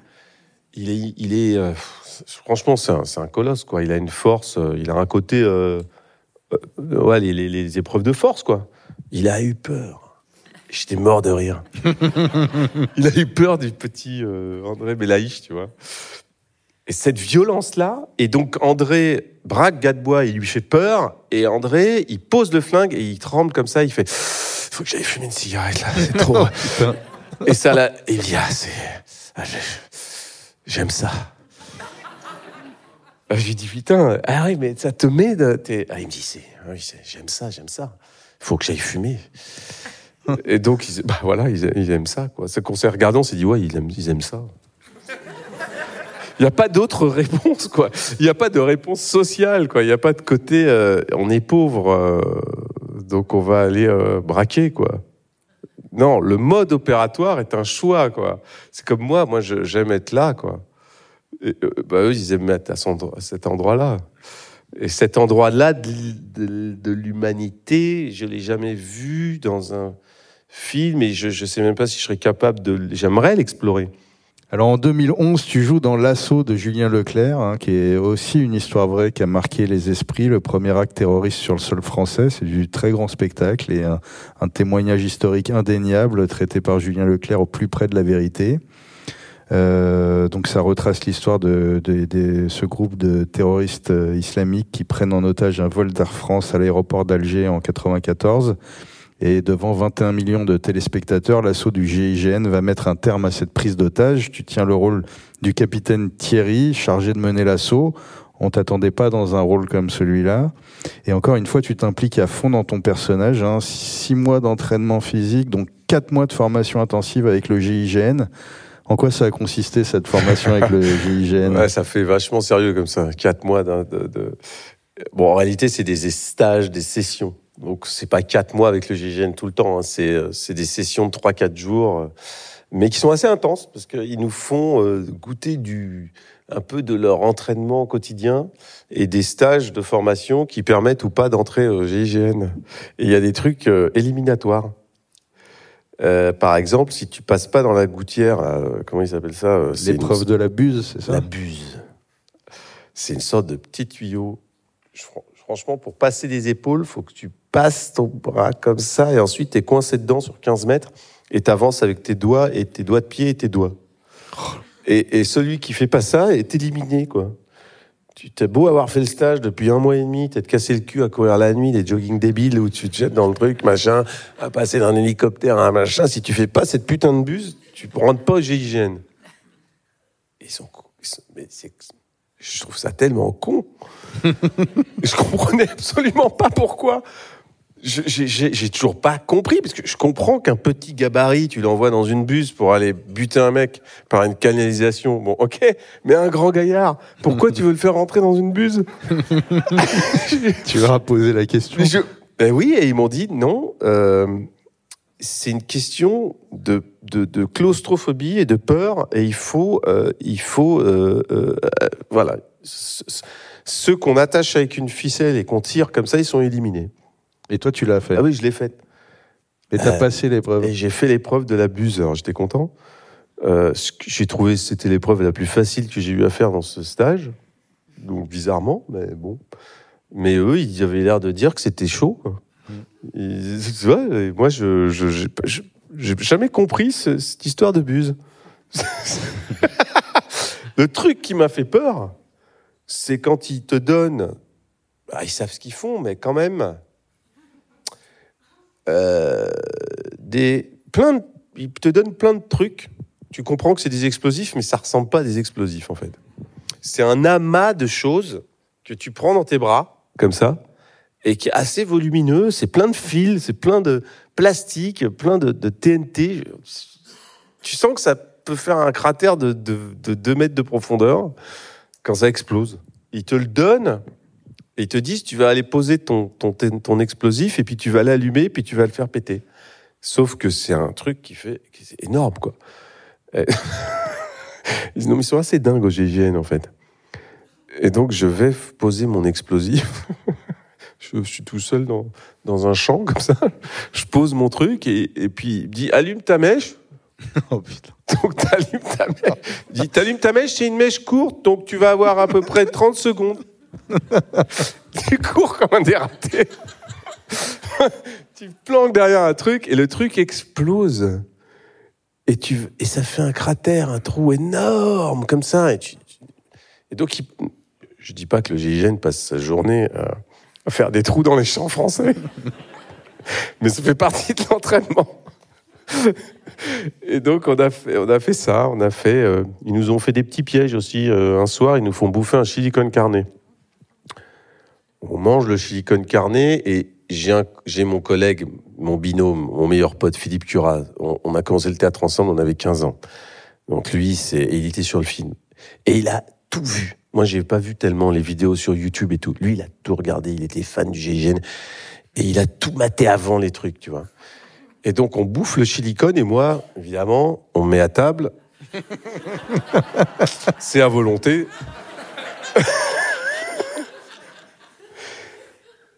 Et il me fait, il, dit, il me dit en catimini, il me dit, lège, lège, léger sur le silicone.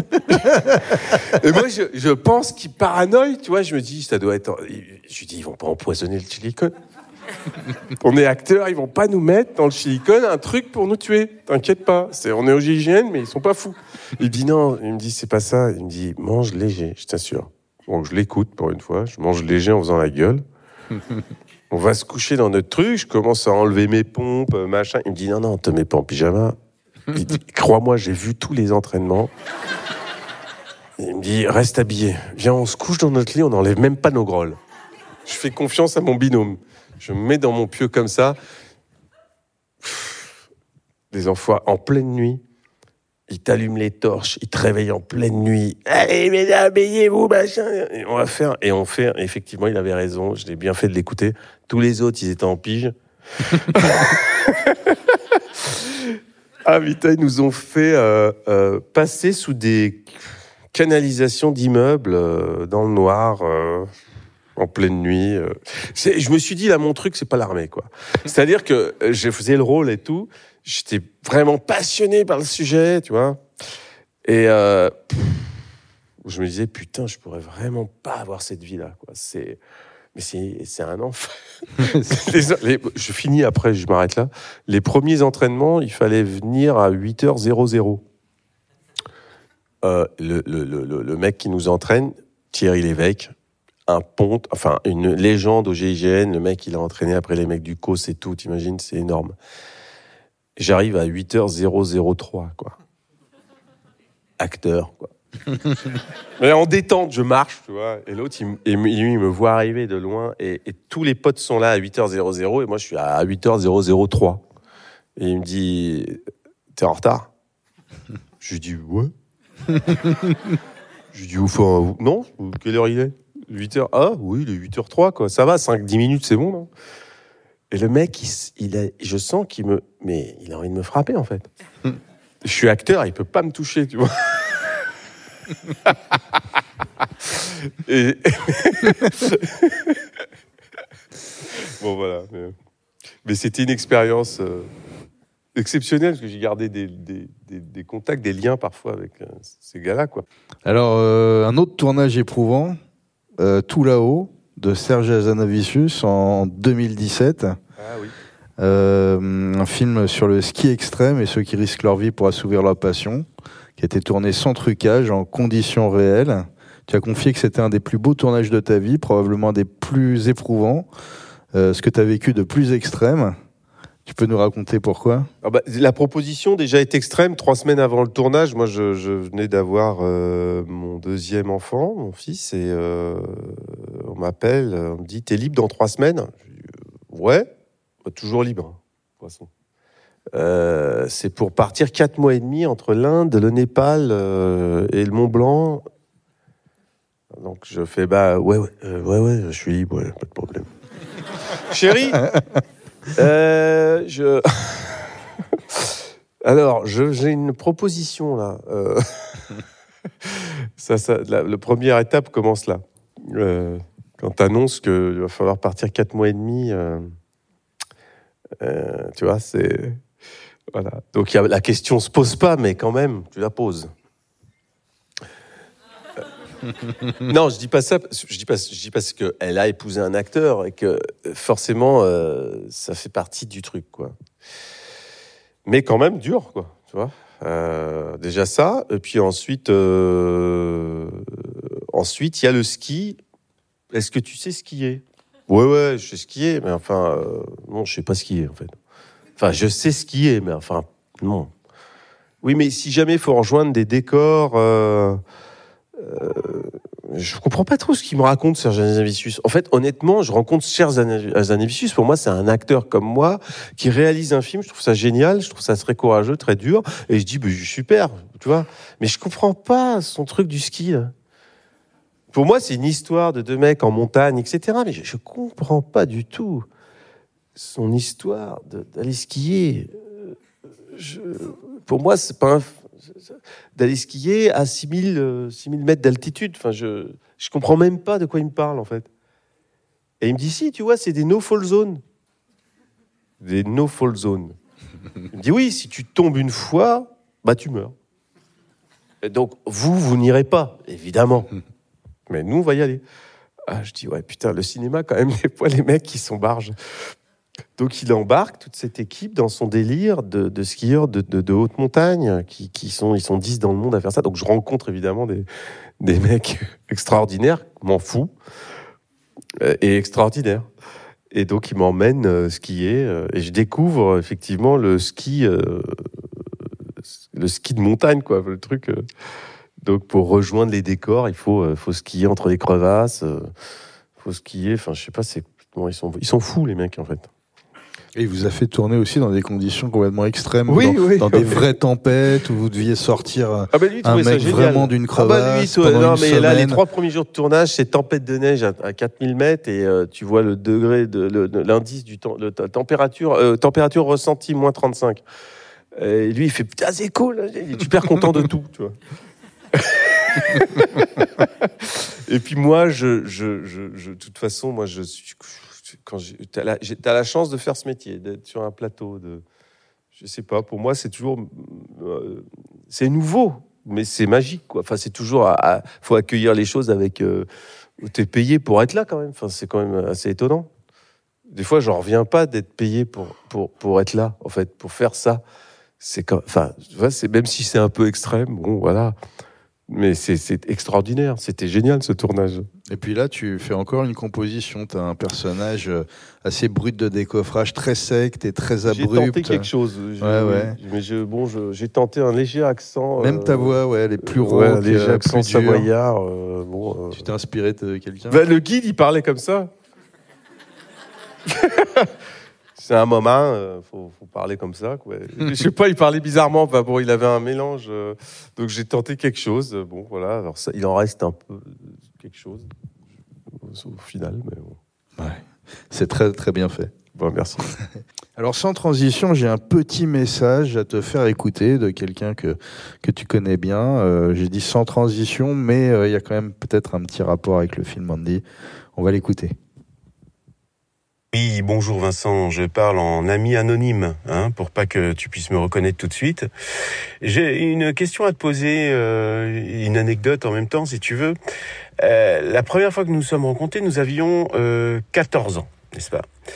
Et alors, euh, fait étrange, euh, à 14 ans, sortant de la MJC du théâtre, euh, tu avais donc 15 ans, toi, tu as proposé de me ramener en voiture, hein, parce qu'il pleuvait et tu avais décidé de prendre la voiture. Alors, j'aimerais savoir euh, comment tu as pu avoir ton permis euh, à l'âge de 15 ans, déjà, pour, commencer.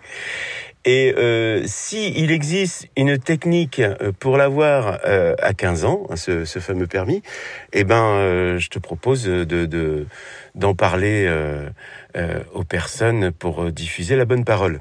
Voilà, je t'aime. Alors c'est Philippe Cura qui joue aussi dans le Qui film joue Andy, dans, dans le GIGN, dans l'assaut. aussi dans l'assaut et qui Et est dans Andy, Andy. euh, il, est, il formidable dans Andy, euh, d'ailleurs. Euh, Alors tu avais ton permis à 15 ans. Ouais, non, je- oui, c'est non, mais moi les cours de théâtre m'ont sauvé de, la, de, la- de la- de- de- de- de faire beaucoup de conneries en fait. Donc c'est vraiment les cours de théâtre, c'était vital pour moi. J'avais besoin de 7 heures par semaine, quoi. Et j'habitais en banlieue sud, alors il n'y avait pas beaucoup de bus, pas beaucoup de transport, euh, j'ai- donc voilà, je prenais la voiture de mes parents. Euh, enfin, de, de mes parents, une petite voiture, tu vois, une voiturette. Enfin, c'était une, je sais plus, une, une petite bagnole, une R5, je sais pas ce que c'était. Ouais, c'est pas grave de la conduire à 15 ans. Et ouais. c'est une petite voiture. Je minimise, c'est ça? Euh. Euh, Oui, oui, non, bah, c'est-à-dire que pour aller de, de chez moi, ouais, je, veux- faut que je, je, je peux passer injustifiable, c'est ça? Tu me dis, Non, pour aller de chez moi à la prescription, MJC, ça, euh, à l'aller-retour, je, bon, je savais conduire, je, voilà. Je, donc c'est vrai que, euh, est-ce que ma mère me laissait la prendre Alors peut-être qu'elle me laissait la prendre. Ouais, allez. Je, après, à, à force d'insister, peut-être, au bout d'un moment, elle devait lâcher en disant bon, pff, bah vas-y, prends-la, je, je te dise. Voilà, bon, c'est vrai. C'est vrai que je me baladais des fois en bagnole. Alors, tu es récemment passé pour la première fois derrière la caméra pour réaliser un très beau court-métrage qui s'appelle Histoire de prison. Les détenus d'un quartier de semi-liberté se préparent pour la nuit dans un centre pénitentiaire. Parmi eux, Charlie et René, amis et voisins de lit. Charlie peine à trouver le sommeil, il souffre de plus en plus de sa solitude. Une histoire d'amitié qui souligne la noirceur et la morosité du quotidien des détenus. Le scénario est signé Mathieu Elbaz, euh, ton frère. Très peu de dialogue, mais des regards qui en disent long. Une très belle réalisation. Hein. Un véritable sens du cadre. Il y a des plans vraiment très beaux qui racontent des choses et qui suscitent des émotions. Pour moi, c'est l'essence même du cinéma. Renforcé par une très belle image en noir et blanc.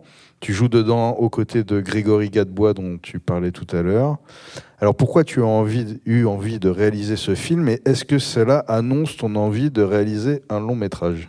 Euh, ah L'envie est là. Euh, après, euh, la capacité à l'écrire et à, mener à bien un projet, pour moi, c'est, pour moi, c'est, je, m'oblige à me mettre dans la situation d'être obligé de le faire, mais je suis pas sûr que j'en sois vraiment, euh, que je vais aller au bout. On verra. En tout cas, l'envie, elle est là. Euh, ce court métrage, oui, ce court métrage, il avait été écrit par mon frère. euh, euh, il devait le réaliser. Il se trouve que la vie fait que parfois euh, il y a des grandes bousculades de la vie qui font qu'on peut pas faire les choses. Donc je l'ai fait à sa place et, euh, et je le regrette pas parce que j'ai pris énormément de plaisir à, à le faire. Et c'est vrai que c'est ça parle de la solitude et de la, oui, c'est pas très gai. Hein. Euh, ça parle de la peine et de la, perte et de la peine qu'on ressent après la perte. Euh, voilà, et de cette peine, et cette double peine, puisque le personnage effectivement est enfermé, quoi. Et à la fois enfermé dans sa peine et, dans ce lieu. Euh, donc pour moi, ça, ça, ça, parlait de cette émotion-là, du, du deuil finalement, enfin, ou de la, et ça m'a donné envie de continuer. J'ai adoré toutes les étapes du, processus de, fabrication, d'écriture, de, réécriture, de montage, de montage, de, tournage, etc. Et j'ai découvert que oui, que, que ça m- ça ça m'a plu. Je j'aurais pas pensé, euh, franchement, un jour euh, euh, réaliser un court métrage ou euh, je n'imagine même pas réaliser un long métrage. Enfin, c'est pour moi c'est un travail tellement titanesque et, complexe et et puis c'est pas mon métier. Enfin, je, je, je je ne sais pas en fait. Donc bon, je vais voilà. Alors, euh, tu joues aussi en ce moment dans la série BRI qui cartonne sur le canal, euh, le rôle de Eric Pérez, le chef d'un gang gitan. Alors là, on est dans la composition. Euh, euh, t'as pas hésité à modifier ton apparence, ta voix, t'as t'as- même pris du poids, il me semble. Oui. Euh, je me suis demandé si Ouais, t'avais ouais, il y a pris 10 du poids kilos ou qui si sont passés une- par là. ouais, ouais. 10 kilos de mousse au chocolat. Et tu parles avec un accent gitan. Tu peux nous raconter euh, un peu comment tu t'es préparé pour ce rôle, comment comment comment est venu ce personnage? Euh, ben, euh, on me propose ce rôle dans, cette série, Jérémy Guez, que je rencontre, qui est, qui est très talentueux et, qui me dit qu'il connaît bien ce, ce, dont il parle. Donc je fais confiance, puisqu'il connaît bien ce dont il parle. Il y aura tous les consultants qu'il faut. Et encore une fois, les consultants. C'est-à-dire que le fait de, pouvoir avoir accès à des mondes fermés, d'habitude, pas forcément ouverts au public, hein, ils font pas de journée porte ouverte comme ça, euh, c'est très passionnant. Moi, je, trouve, il faut pas refuser ça, quoi. Donc, il y avait très peu de jours de tournage, c'est un second rôle, euh, voilà. euh, mais le, le, le- la promesse, c'était que je, je pourrais euh, rencontrer quelqu'un qui va se rapprocher de mon personnage, euh, qui fait partie de cette communauté gitane de la banlieue parisienne, euh, euh, des malfrats parisiens, etc. Bon, c'était très intéressant. Alors, on n'a pas trouvé exactement le personnage parce que c'est trop, trop dangereux. Il y a un moment donné où, où si tu veux vraiment rencontrer ton rôle, là, c'est trop dangereux, donc c'est pas possible. Ça va être trop compliqué. Et pour toi, et pour ta famille, et pour la production, et pour tout le monde. Donc, donc, faut, oui. Donc, euh, donc, on, on- on- je- donc, j'avais renoncé en fait, et je m'étais dit, bah, je vais faire un autre truc. Je, ça sera pas un gitan, quoi. Ça- en tout cas, ça sera pas un malfrat gitan, puisque. Et puis il a casté, il a casté pour jouer mon fils un, un, un- un- un jeune homme qui s'appelle David, qui, qui, qui fait partie d'une communauté gitane de- d'Argenteuil, qui est pas acteur, qui, n'est pas un malfrat, mais qui, mais qui connaît bien ce, ce genre de, de, de, personnage et, euh, et qui m'a qui m'a aidé. euh, et qui m'a aidé, lui, sa famille, il m'a accueilli, euh, j'ai rencontré ses parents, sa femme, ses enfants, etc. Et puis je, improvisé les scènes dans son salon, avec devant lui, devant ses gosses et tout. Et puis, et donc il me donnait des mots en gitan que j'intégrais au texte. Et, euh, et puis j'improvisais les scènes. Et puis là, il me disait là tu l'as, là tu l'as pas, là ça va pas, là c'est pas. Non là on n'y croit pas. Euh, voilà, euh, sa famille donnait son avis aussi. c'était super drôle, c'était super sympa. Puis on a passé beaucoup de temps ensemble comme ça. Puis Jérémy, le réalisateur, nous a laissé une grande liberté de, réécriture des scènes pour que ça colle à, à sa réalité à lui, quoi, de langue, de langage, avec cet accent imbitable. On comprend rien ce qu'ils disent, en fait. Et ça plaisait beaucoup au réalisateur, l'idée qu'on qu'on comprenne pas ce que dit mon personnage. Et que ce n'est pas d'importance qu'on le comprenne ou pas, que, que, finalement ça se joue sur le comportement. Et que quand il apparaît à l'écran, t'as pas besoin de comprendre ce qu'il dit en fait. Tu sais que là, faut fermer ta gueule. et, ça, ça m'intéressait beaucoup de, travailler là-dessus. Pas, ça n'a pas fait d'unanimité, euh, loin de là, mais euh, mais bon, voilà, c'est ça fait partie de ce métier euh, parfois de. En tout cas, tu fais partie des comédiens qui osent, qui prennent des risques, et c'est assez rare dans le Oh, paysage merci. cinématographique français. Merci. Moi, je pense que c'est un, un- un bon moyen de conclure ce- cet entretien et de passer aux questions du public.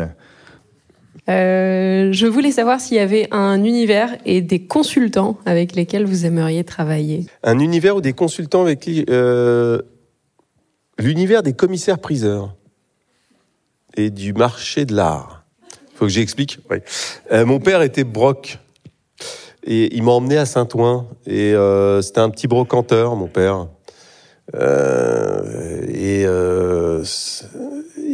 et je, je l'ai vu, quoi. Je l'ai vu fantasmer sur, euh, sur la, salle des ventes à Dreux, sur. euh, mais c'était bon, voilà. C'était, il avait la, la place qu'a un petit brocanteur quand il arrive avec un, un tableau, un truc qu'il a dégoté euh, chez quelqu'un et il peut pas le vendre plus de deux fois le prix, quoi. Et puis bon, le truc, il est pris par un marchand et puis après le marchand, il fait son son truc, les experts, tout, tout team et tout, et puis le truc, il est vendu en salle et il est vendu à des millions, quoi. Et le, petit brocanteur, il reste sur le, sur le trottoir, un peu. Et euh, je trouvais ça euh, toujours injuste. Et en même temps, euh, c'était un brocanteur et c'était aussi, euh, bon, c'était mon père. Et puis euh, c'était euh, et c'était pas un ange non plus, mais euh, j'étais toujours très euh, et il était, euh, il m'a, il m'a, il m'a fait partager cette pas de manière aigrie ni quoi que ce soit ce, ce rapport à ces marchands et, à ces salles des ventes et à cet univers du, marché de l'art et à ce rapport à la beauté et à la et à la et à la marchandisation de la beauté puisqu'il fallait toujours sentir l'objet, connaître son histoire, avoir un œil et savoir à peu près le prix quoi et fantasmer sur ça. Il y avait beaucoup de rêves et de fantasmes. Et donc, euh, et beaucoup de déceptions derrière.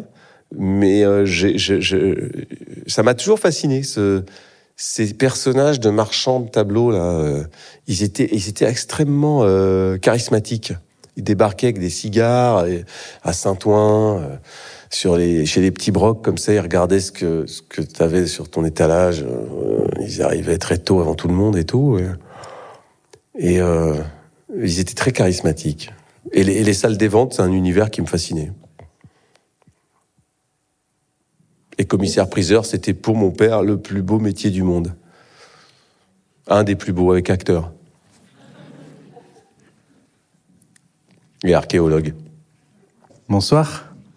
Moi, il y a une séquence dans votre filmographie qui me tient à, cœur. C'est celle dans Banc public de Bruno Podalides, où vous jouez un, ancien lycéen qui croise par hasard dans le banc public son ancienne prof, qui est jouée par Nicole Garcia. Et euh, elle vous fait remarquer que vous aviez mal compris à la base les paroles d'une chanson. Je crois que c'était California My Friend, et elle vous dit non, c'est pas ça, c'est To Kill. Et donc en fait, vous aviez appris dans, le film une, leçon- une chanson en cours d'anglais, pensant que c'était une chanson légère, et elle, elle vous dit mais pas du tout, c'était une chanson vachement engagée. Et moi, j'aime beaucoup cette séquence, et c'est ma compagne qui m'a invité ce soir, donc euh, je, je- je suis là un peu par hasard. Et je voulais savoir si euh, vous, il y a des choses que- en grandissant, en vieillissant, euh, que vous avez cru vraies quand vous étiez jeune et dont maintenant vous savez qu'elles ne sont plus vraies dans votre métier ou dans la vie. Ah oui, bien, bien évidemment, bien sûr. euh, quand on louche, par exemple, et qu'il y a un coup de vent, on, peut retrouver ses yeux. euh, Non, mais je dis ça de manière assez sérieuse. C'est là où Nicolas, à l'époque du Péril Jeune, il se serait énervé. Je suis grave calmé. hein. Là où Nicolas m'aurait dit Tu fais chier euh, de faire des promos comme ça où on- tu réponds des conneries. Euh, non, mais c'est-à-dire que ça part de là et petit à petit, comme ça. on- euh, donc aujourd'hui, j'aurais tendance à dire non. Et en même temps, je me dis qu'il y a tout un tas de petites choses que j'ai, qui, qui m'ont enlevé cette innocence. Euh, ou quand on découvre que la parole de ses parents n'est pas la vérité. Ça, c'est un monde qui s'écroule. Ça, c'est un, abîme sous les pieds. Euh, parce que là, on est seul avec euh, sa vérité et euh, ou sa lecture du monde. Et c'est là où la littérature rentre en jeu pour moi, où là, où là, où je suis pas un grand lecteur, c'est pas vrai, mais où, où le, le, le, le, roman littéraire, enfin vraiment le, je sais pas comment le dire, le, le pas l'essai euh, philosophique ou le, non, le, roman quoi, dans ce qu'il a de romanesque et de, euh, m'a aidé euh, énormément euh, aime construire euh, ma propre vision du monde, quoi. Moi, je suis, je vraiment, j'étais bluffé par euh, votre création dans la BRI parce que c'est une création totale. C'est pas vous du tout. Et puis, vous avez l'air d'aller à l'encontre de ce qu'on vous demande, presque. Vous créez quelque chose à vous, quoi. Et je me demande si vous êtes facile à diriger pour un réalisateur. C'est une bonne question, ça. Euh, alors, c'était la demande du réalisateur. Euh, le personnage existe. J'ai porté mon attention sur quelqu'un, en fait.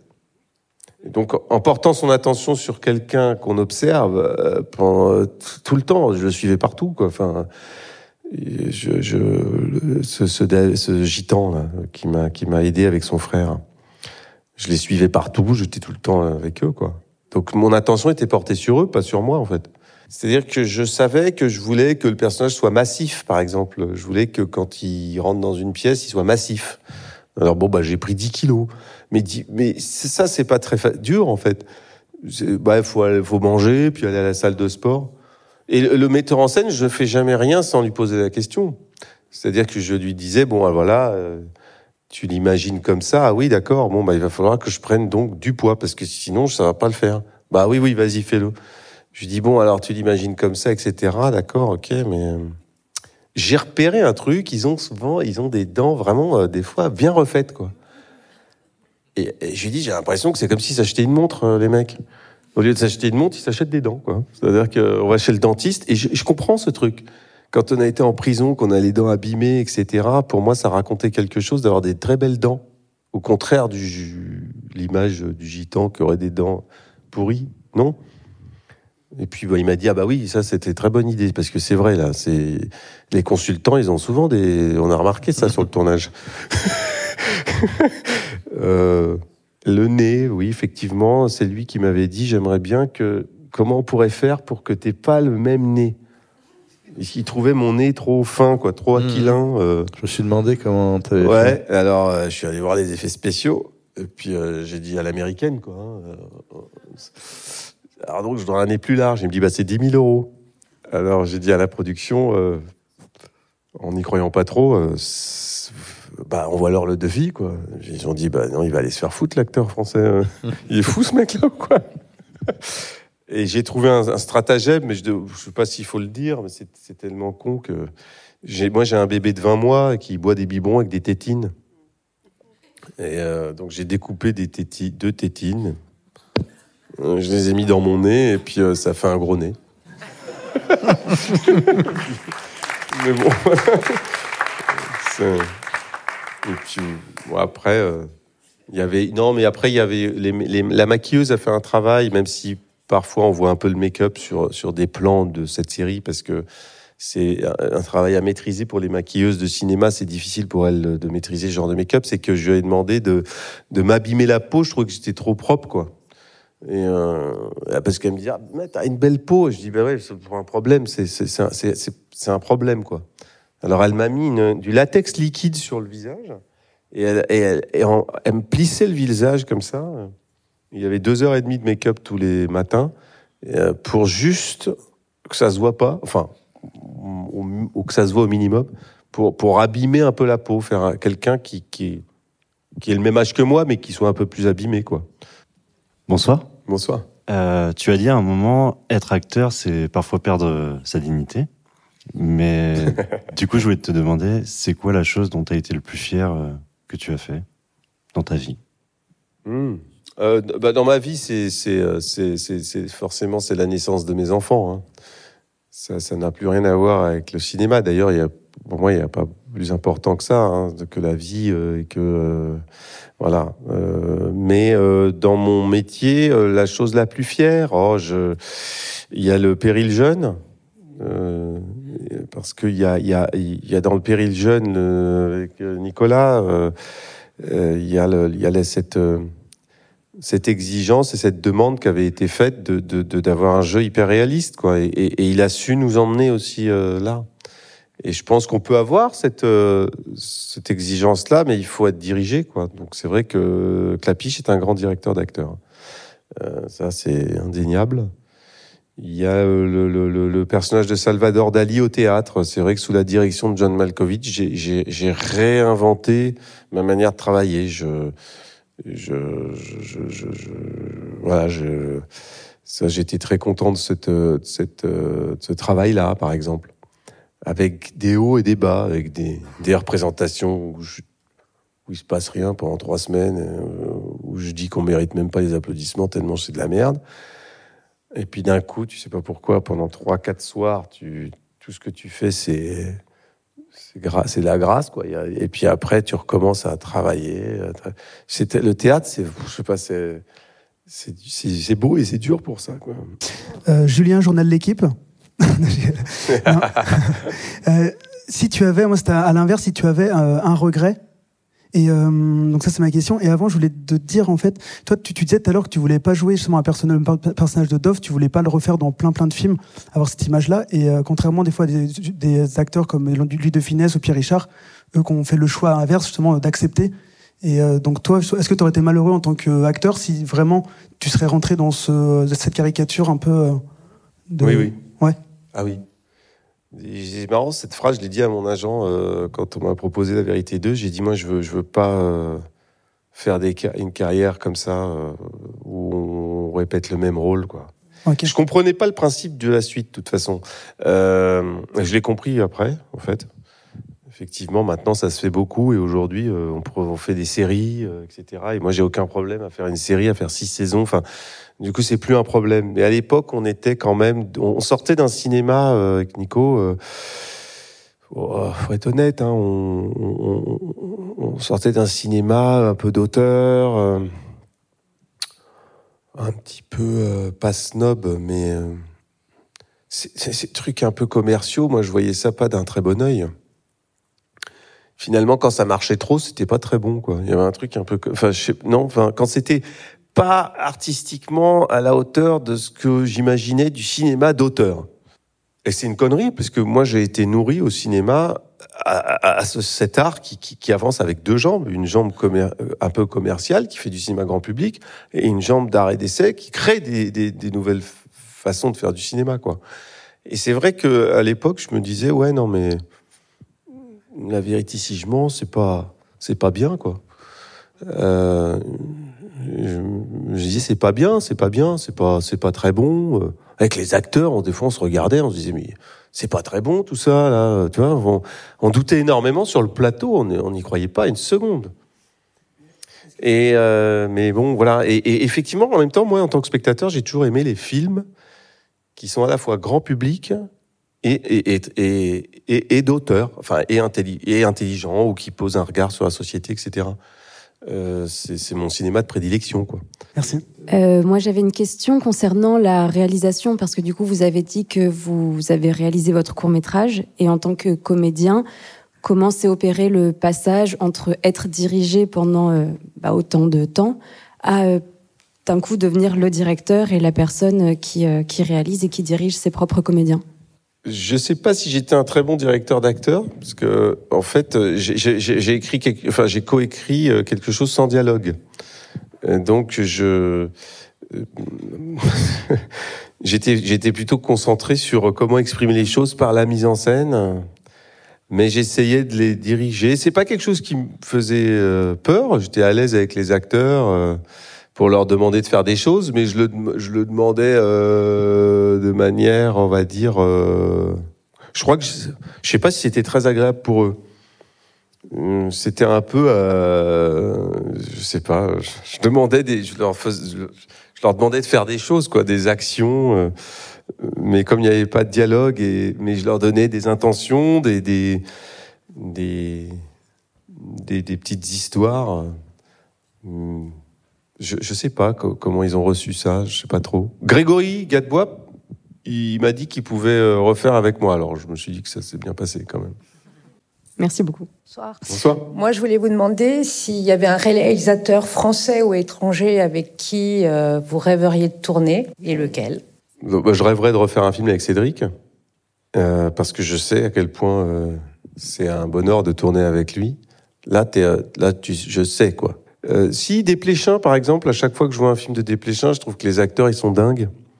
Et euh, à l'étranger, je, je, oh là, je vois des collègues acteurs français euh, qui, qui tournent dans des films, euh, qui ont la chance de tourner. Bah tiens, euh, Pierre Ninet là, il va tourner avec euh, Johnny Depp euh, et Al Pacino. Pas mal. Johnny Depp qui réalise le film. Il réalise le film et, et Al Pacino comme partenaire. Ça, c'est un beau rêve. Mais là, toi, tu as tourné avec Michel Gondry quand même, qui va. Le film va Ah oui, sortir. mais c'est pas un réalisateur étranger. mais non. on peut, ouais, Ouais, presque. Il est un peu euh, Il est un martien, peu à part, ouais. Oui, je viens de Oui. tourner avec Michel Gondry. Euh, J'ai eu quelques jours sur un tournage de Michel Gondry et j'ai j'ai adoré euh, tourner avec ce réalisateur. Euh, C'était assez, c'était un rêve euh, éveillé, quoi. C'est, euh, oui, oui, j'ai adoré euh, tous ses films et euh, et euh, j'aurais pas imaginé tourner avec lui d'ailleurs. C'est quand il m'a envoyé un mail, j'avais su qu'il s'intéressait à mon travail. J'aurais envoyé un mail il y a dix ans, quoi. Je je je savais pas du tout qu'il avait vu euh, des films que j'ai faits, etc. pour me proposer ce rôle, quoi. Enfin, il y a des il y a des metteurs en scène qui vous regardent, vous savez pas en fait. C'est mais bon, a- je je saurais pas envoyer des mails toutes les semaines à des metteurs en scène euh, pour euh, ouais, je, je saurais pas le faire. J'ai initié des projets éventuellement, mais voilà. Mais merci en tout cas d'être venu et, et c'était très agréable. hein. C'était Voilà, merci, merci, Nicolas. à toi. hein. On va donc conclure. Merci infiniment, Vincent. C'est un super moment avec toi. Je tenais à, à remercier Erwan Mirabeau pour la partie technique, Alex Pixel pour les photos, Titouan Colo pour la vidéo. Un remerciement tout particulier au théâtre du gymnase Maribel pour le bel accueil. Vous pouvez nous suivre sur les réseaux sociaux, Instagram, Facebook, hors promo ciné, où j'annoncerai bientôt mon prochain invité. En attendant, portez-vous bien. Allez au cinéma Merci.